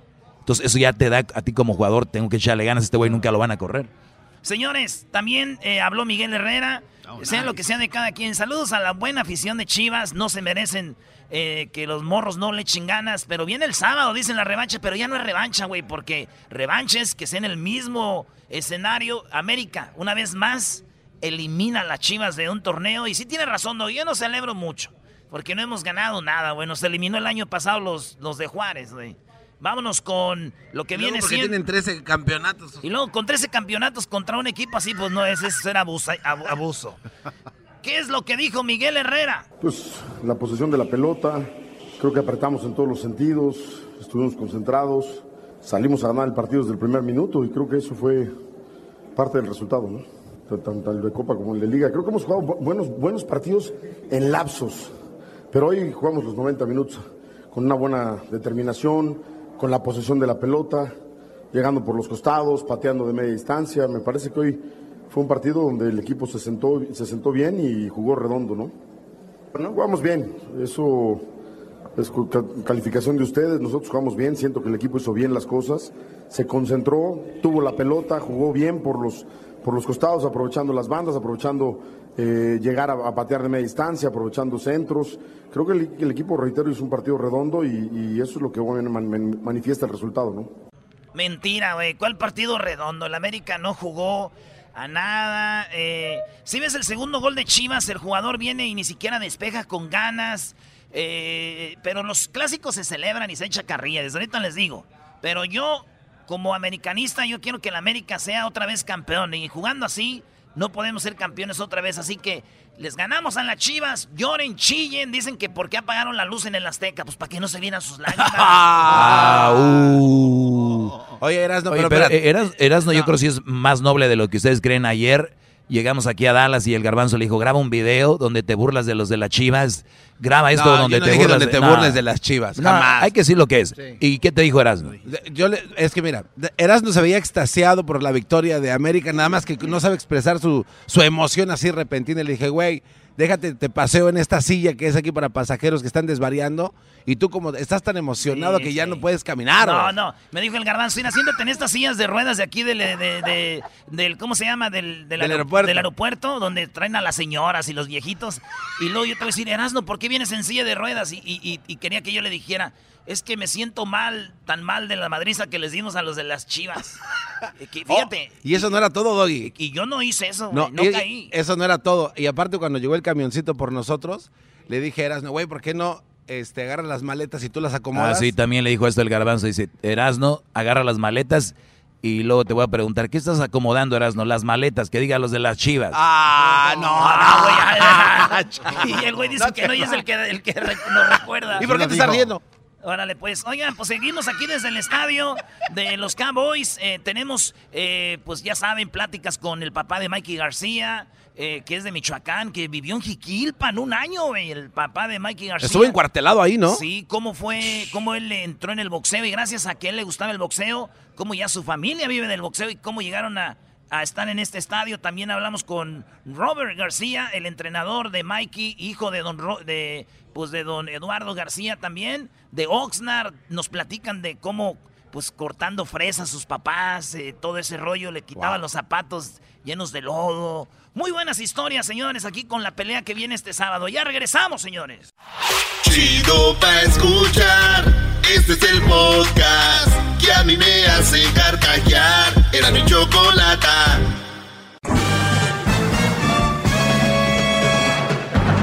Con ustedes. El que incomoda a los mandilones y las malas mujeres. Mejor conocido como el maestro. Aquí está el sensei. Él es el doggy. Bravo, maestro, bravo, bravo. Bravo. El maestro. Bueno, señoras y señores, ¿cómo están? Espero que estén muy bien. Estamos aquí desde Dallas, en, eh, donde va a ser la pelea el sábado. Y hay muchos aquí compañeros de, de profesión haciendo sus shows. Entre ellos está acá Bebé, que es el, el más fregón, este Brody aquí de Dallas. Es lo que él dice, no sabemos. That's, that's what he said. That he's, Yes.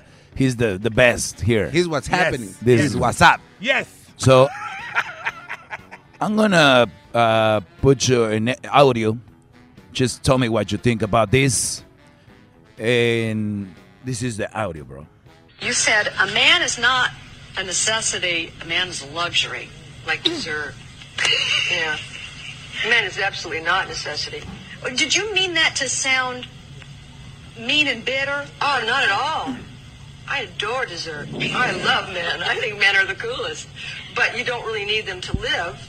My mom said to me, You know, sweetheart, one day you should settle down and marry a rich man. And I said, Mom, I am a rich man. What do you think, bro? Ah. She's correct. Okay. She's correct. She's correct. Man is a luxury. Is the dessert. You don't really need a man to live, right? Yeah. I'm agree with you. Thank That's you. what I always say about about men. Men that are, are crying for women. Es lo que siempre le digo a las mujeres, que a los hombres que están llorando por las mujeres, que dicen que si las mujeres no son nada. No es cierto, Brody. Una mujer lo dice también. Ellas pueden ser quien son sin un hombre. What do you think she's right? I think that you don't really need men to to live, but you got to have us. It's like ice and water. Yeah, but Rum and coke. Hennessy and weed. Bun and hot dog. Okay, so We're just good together.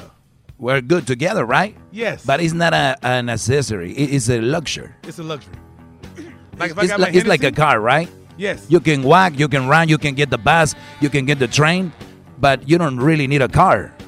Exactly. So, I like that.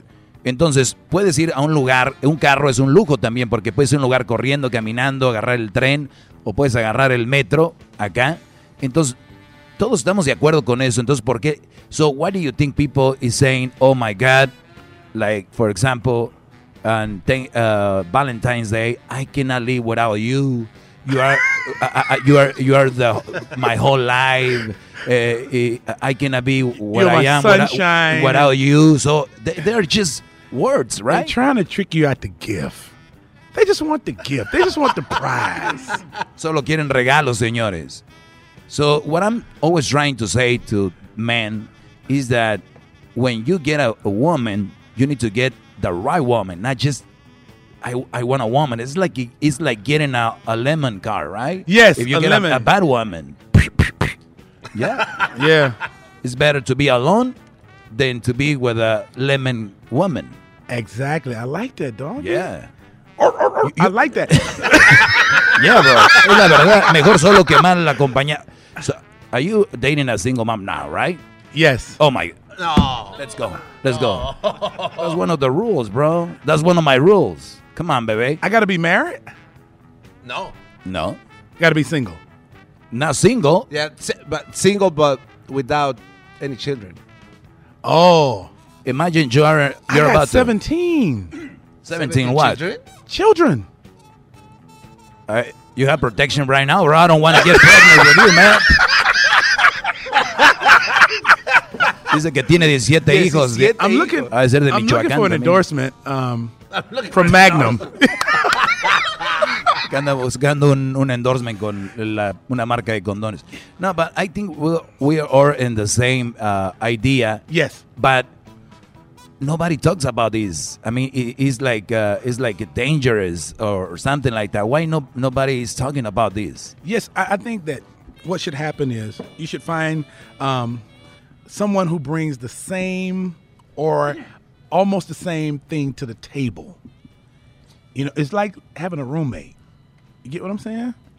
Yeah, I know, but sometimes women are tricky because they they play the the game for a couple years or a couple times, and then A couple they years, change. You know, however long it takes to get the diamond, to get the prize, and then unleash the beast.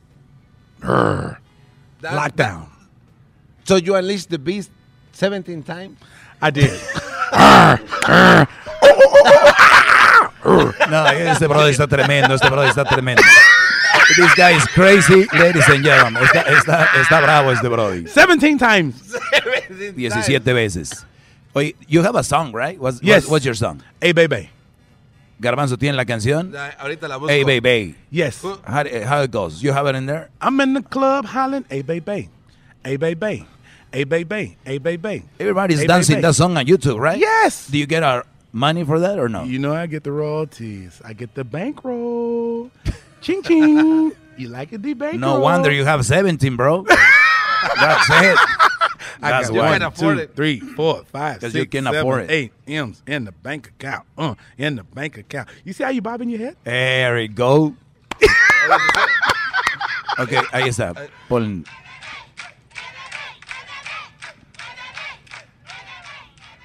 That's it? It's a short song, right? De la canción del Brody. Hey. Hey, doggy. I need a hand clap.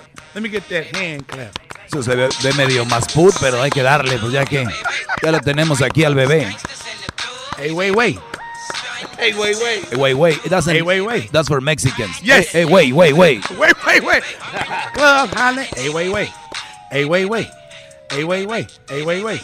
¿Qué opinas, Erasno? Oye, está chido, güey. Yo, yo, yo estoy aquí de lejitos, no me vaya también a mí embarazar el bebé. güey. El bebé, el bebé. Yes. Yes. I no got no shoes. Hey, watch out with the bad words. Eh, They're coming. That's why I'm going like this. It's coming. It's coming, right? It's coming. Wait, no. temprano. Yes. Wait, no. It's like, hey, it's coming. It's coming. Get, get out of me. 17. 17, 18, watch out. Yeah, watch out. Ok, bueno, eh, eh, este, este vato es chido, Doggy. Sí, te entrevistó ahí todo, ya lo vimos. Ok, thank you, bebé, for your um, opinion about that. Yeah, so, dog, todos estamos de acuerdo, it. muchachos. No necesitan Yes. una mujer para vivir. Oye, la mujer lo dijo, Brody. No necesitan una mujer para, un hombre para, para vivir mujeres. Por eso las... Por eso las mujeres están estresadas y están siempre quejándose del hombre. That's why women sometimes are too, like, always complaining about men because they're looking for the right man. There's sometimes there's not the right man, and that's why they get frustrated and all the stuff. Porque no, no, no va a haber la el hombre perfecto. Entonces, si no hay un hombre perfecto, cálmense y relájense. Y nadie se va a quejar. Ya que hay en el, el bueno, nada más digan, pues no se armó con este, el que sigue, no. Se ponen en Facebook a hablar de que no sirven para nada, que esto y que el otro. Y van a decir, tú, Doggy, es lo que haces. No, yo hago un segmento donde les abro los ojos y ya. Pero hay gente que se la, mujeres que se la pasan hablando del novio, del esposo, ni siquiera del ex, de su actual pareja, que es una vergüenza. What do you think about women that are always complaining about their, their relations on Facebook and the parties? But these girls are complaining about the guy that it's uh, is sleeping with her. I mean, like, how come? I don't know. I'm like, you can't win and whine at the same time. That's a good one. Win and whine. Stop whining, girls. Because you're winning. What is that? Are you okay? No. O sea, si ya, si ya ganaron, o sea, teniendo un buen nombre, ¿por qué se quejan? O sea, no Yeah, puede estar quejando ganando. Yeah. O sea, este- ya lo tienen. Exactamente. Ya lo tienen, ¿para qué se quejan? Y si no, y si no creen que lo tienen el bueno, pues que lo dejen, ¿no? That's a good one, bro. We always learn. Ok, vamos a regresar. Vamos a regresar. eh, ah, tenemos dos minutos. Ok. Una pregunta rápida entonces ver, para, dale, para Bebé. Bebé, este, tienes 17 hijos. ¿Les aconsejarías a alguno de tus hijos que tuvieran otros 17? You have 17 children, yes, would you advise to one of them to have another 17 kids? Yes. Would keep, you? keep the legacy alive? legacy, baby. Oye, ¿Eh? Doggy, este, aquí dice que tiene siete hijos, luego que parece de Michoacán, porque hace rato hablamos de lo de Mikey García. Oh, is that true? You make a bet with Erasno? Yes. About what? Errol Spence Jr., Mikey Garcia. If I win, African American, then Erasno has to buy me a $300 shirt. Dice el brother shirt. que es ah, ah, eh, African American, que es, eh, que es, ¿cómo se dice en español? Afroamericano. Afroamericano y que, y que le va a apostar Erasmo porque Spence es afroamericano Así y es. Mikey García es de Michoacán. Right. Entonces apostaron una camisa de 300 dólares de los Cowboys contra los Packers. Así es. Yes. The Cowboys is my team, bro. Yes, Cowboys is my team. That's it. Oye, Doggy, Doggy, ¿tú le vas a los Cowboys hoy? Checa las grabaciones. Yo siempre he dicho que los Cowboys es, es mi ¿Qué equipo. clase de brujería es esta? ¿Por qué? Porque tú le... This is a Raider fan. Watch out with the knives. Raider? Watch out with the knives. Oh. The knives, the gang.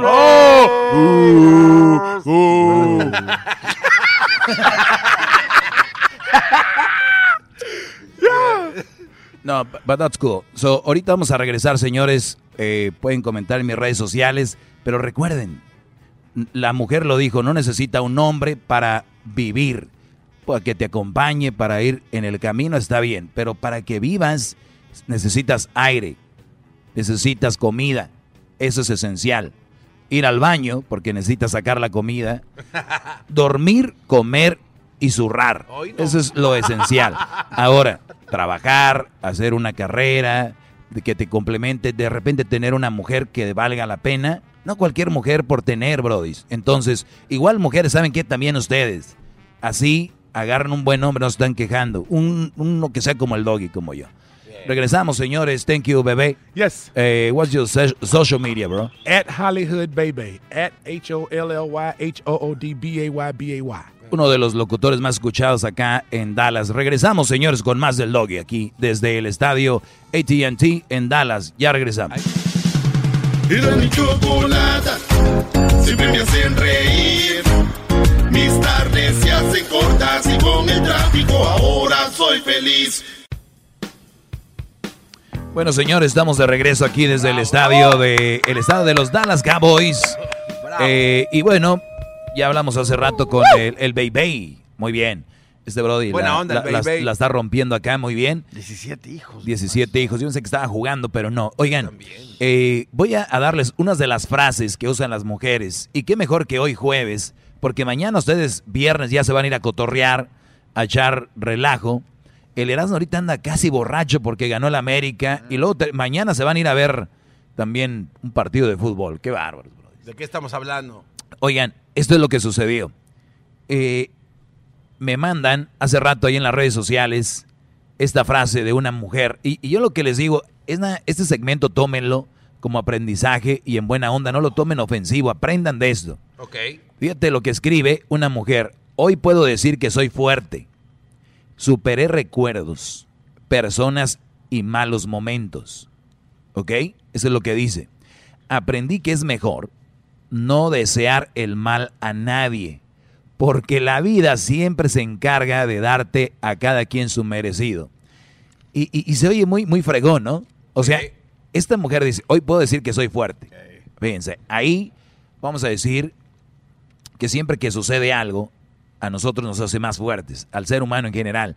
Pero esta mujer es como, como me pasó algo malo, eh, eh, soy más fuerte, ¿no? Y digo yo, es el problema de muchas mujeres guero, de, de mujeres muy, muy, muy tontas y muy mensas. ¿Por qué se tienen que hacer fuertes solamente después de que les pasa algo con un Brody?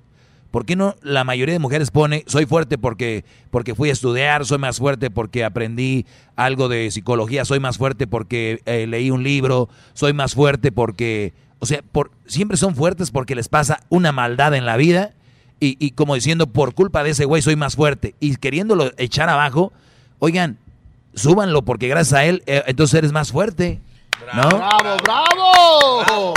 O sea, que no terminen odiándolo, ¿no, maestro? Es al contrario. no, y aquí dice, superé recuerdos, personas y malos momentos. A ver, superé recuerdos. Los recuerdos son recuerdos. Y entre más tratas de olvidar algo, O sea, es, es llega, más, claro. llega más a tu mente. Superar recuerdos es, eh, ah, sí recuerdo eso, pero ya me vale. Eso es superar un recuerdo. Personas y malos momentos. O sea, ya superas personas, ya me estoy olvidando. Me hablan de ella, me hablan de él, pero ya me vale. O sea, ya no, no es como que, uy, me es ese, ustedes saben ese sentir aquí en el estómago como que te duele. Ya no. O sea, ya dicen su nombre, la Cleo, la Vicky, la Viridiana, y ya no. Puedes decir Viridiana hasta en un chiste, ya no importa. Y antes, eh, güey. Hasta lloraba. Hasta llorabas. Cleo. Y malos momentos. Hasta ahí bien se, vamos. Dice, aprendí que es mejor no desear el mal a nadie. Eso es como, dice, pero cada quien, pero la vida se va a encargar de a cada quien poner en su merecido. O sea, eso es como cuando dicen, mira, no es por hablar mal de nadie. Pero, y- pero ya vas a hablar mal de alguien y aquí yo no le deseo un mal a nadie, pero ojalá que no te, ojalá que un día no te quiebres una pata. ¿Qué está, haci- qué está haciendo? Deseando eso. Perdón, maestro, porque la mala vibra ya está ahí de Es, entrada. O sea, eh, la mala sea- vibra la está aventando ya. Pero es que no tienes que ser tan inteligente para darte cuenta de eso. Y a mí O me sea, costó trabajo entenderlo ahorita. Sí, porque pues eres el garbanzo. Imagínense el dia- diablito. Diablito, estás comiendo mucho y ¿sabes qué? Ojalá y no te vayas a poner gordo porque la vida cada quien pone en su, en su lugar. O sea, pero no te deseo que te pongas gordo, ¿no? Pero me lo está deseando. Exacto. Entonces, muchas veces las mujeres es, pues yo ya lo olvidé. Y, ya, y siempre hablan que ya lo olvidó y siempre están hablando del Brody. Es- Es unas es- son cosas de mujeres. Y lo más, aquí la vida se encarga de a quién darle su merecido. Claro. Entonces, fíjense, mi, mi análisis de maestro, Brody. Yo en todos lados tengo mi análisis. Entonces me estás diciendo que a ella la hizo sufrir el Brody. Claro. ¿Verdad? Sí. Ok, pégate el micrófono, Garbanzo. Parece rookie. Pero mira, Garbanzo. Si a ella la hizo sufrir este Brody, ¿por qué la hizo sufrir? A ella, ¿por qué le dieron su merecido? ¿Ella hizo algo malo antes? Si se va con la regla de- del universo, debería de ser así, ¿no? Entonces, mujeres que les ha pasado algo malo, entonces algo tenían que pagar. Están. ah, qué bravo, bravo, bravo. Desde el estadio. Miren, miren toda la gente que está dentro Este, este estadio se me hace chiquito para que me aplaudan, ¿eh? Este estadio, y lo digo con humildad. De veras, Brody. A ver, mujeres, usen la lógica. Si les pasó algo malo, es porque se lo merecían. ¿O no? O nada más ustedes no y a los hombres sí. Sí, porque viene alguien con su factura, ¿no? Aquí está, es hora de pagar. Ahí, ahí está su factura. Qué bárbaro. Maestro, qué hombre tan inteligente es usted. Qué bárbaro. Qué bárbaro. Esa gente de aquí de AT&T Stadium, man. Aquí estoy leyendo frases de mujeres luchonas, Brody. Y, y ¿Hay to- frases, maestro, Sí, dices que me odias, pero vives pendiente de mí, querida. Lo tuyo no es odio, es admiración. Eh, Querida, o sea, entre mujeres. A ver, ¿cuándo, no cuándo han escuchado ustedes, oído, algo como un hombre diciendo, mira, Brody, sigues hablando de mí, pero tú sabes que me admiras? Esas no son palabras de hombre, son de mujer, ¿no? Oye, y sin embargo me ha tocado leer a muchos cuates que escriben así. No, Brody, no Se hemos lo- llegado todavía No, no, ahí. Sí lo- vamos a llegar, pero todavía No, no. se lo juro, maestro. Ya estamos ahí. Se lo juro que he visto ver, cuates que dicen A eso. ver, Juan, escribe en su Facebook. A ver, dices que me odias, pero vives pendiente de mí, querido. Lo tuyo no es odio, es admiración. ¿Qué pedo con ustedes? ¿Verdad que con hombres suena diferente? Sí, sí, ¿Por qué? Porque somos diferentes. A por más que quieran que somos... No, bro, un, un hombre no va a escribir, pero bueno, la vida da vueltas. ¿Y hay? ¿Y hay hombres escribiendo eso? Ah, no, sí, sí lo hay. Yo lo he, yo lo he- De hecho, el más reciente que leí eh, decía un cuate, este, saludo, bueno, también es, ¿no? saludos a todos mis haters. Se sorprenderán por todo lo demás que me van a odiar. ¿Qué clase de brujería es esa, maestro? Mira. Estos cuates están buscando. Mucha rabia, querida. Pues vacúnese, es gratis. O sea, mujeres tirándose a otras mujeres. Puedo ser tu princesa, pero nunca de los nunca tu mensa, güey. Jenny Rivera. Oiga, maestro. Y hay también, digo, hay también muchas mujeres que escriben esto y nadie como que les pone ni un like. O sea, ¿eso es peor o ellas qué, qué- qué se imaginarán? Pues también es feo, ¿no? Sí, o sea, porque aventaste veneno y nadie te dijo, sí, yo te apoyo. Sin embargo, ellas creen que yo sé que lo, le- lo leyó. O sea, ¿quién? Pero me sigues, yo sé que lo viste. sí, sí. y ahí se ve quién era lo- el, el view si no era la que se lo tiró. ¿Cómo Ha de ser muy doloroso que pongas algo para alguien y no lo vea, ¿no? Exacto. Yo sé que no le dice like, pero sé que lo vi. Cállate, ¿cómo sabes? Otra frase muy de mujeres es, hombres, ustedes no hagan esto, ¿eh? esta, esta clásica de, pues bueno, llegó la hora de borrar gente de mi Facebook. Háganlo y cállense los sí. Ya, sé que llegó la hora de borrar gente de mi Facebook. Hay alguien que admiro mucho y es Ed- este Hessler. Ese Hessler es muy calmado. Yo, yo no me imagino a Hessler haciendo esas cosas. él, es, él es muy responsable. Es, es muy, muy tranquilo, muy responsable. Y fue el señor que le dieron las llaves del carro que rentaron aquí para que lo manejara. Yo no sé si es bueno o malo, ¿no? Yo creo que es bueno porque es papá Hessler. Eso sí, les voy a decir, él estaba ahí, pero su tarjeta no es tan responsable, no tenía fondos. Oye, sí es cierto. ¿Qué Y tu- pasó? tuve que llegar yo a poner mi tarjeta para los que lo ven como un hombre responsable, no paga este Brody su tarjeta. Y tuvo que pasar con la mía, Brody. Eso no se vale tampoco. ¿Para qué no? Totalmente. Estamos no, de acuerdo. Estoy, Muy pe- bien. estoy pensando, gran líder, que este mundo sin usted de verdad sí se va al carajo, como lo ha dicho usted otras veces, ¿eh? Sin Porque- mí.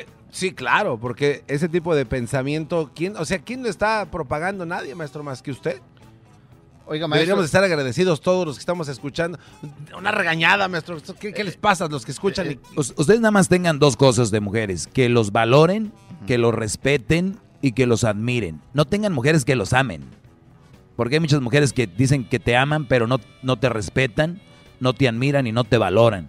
Entonces, si yo digo, si tengo una vieja en la casa que me dice que me ama, pero llego, no me valora, no me respeta y no me admira, o sea, ¿yo para qué quiero esa mujer?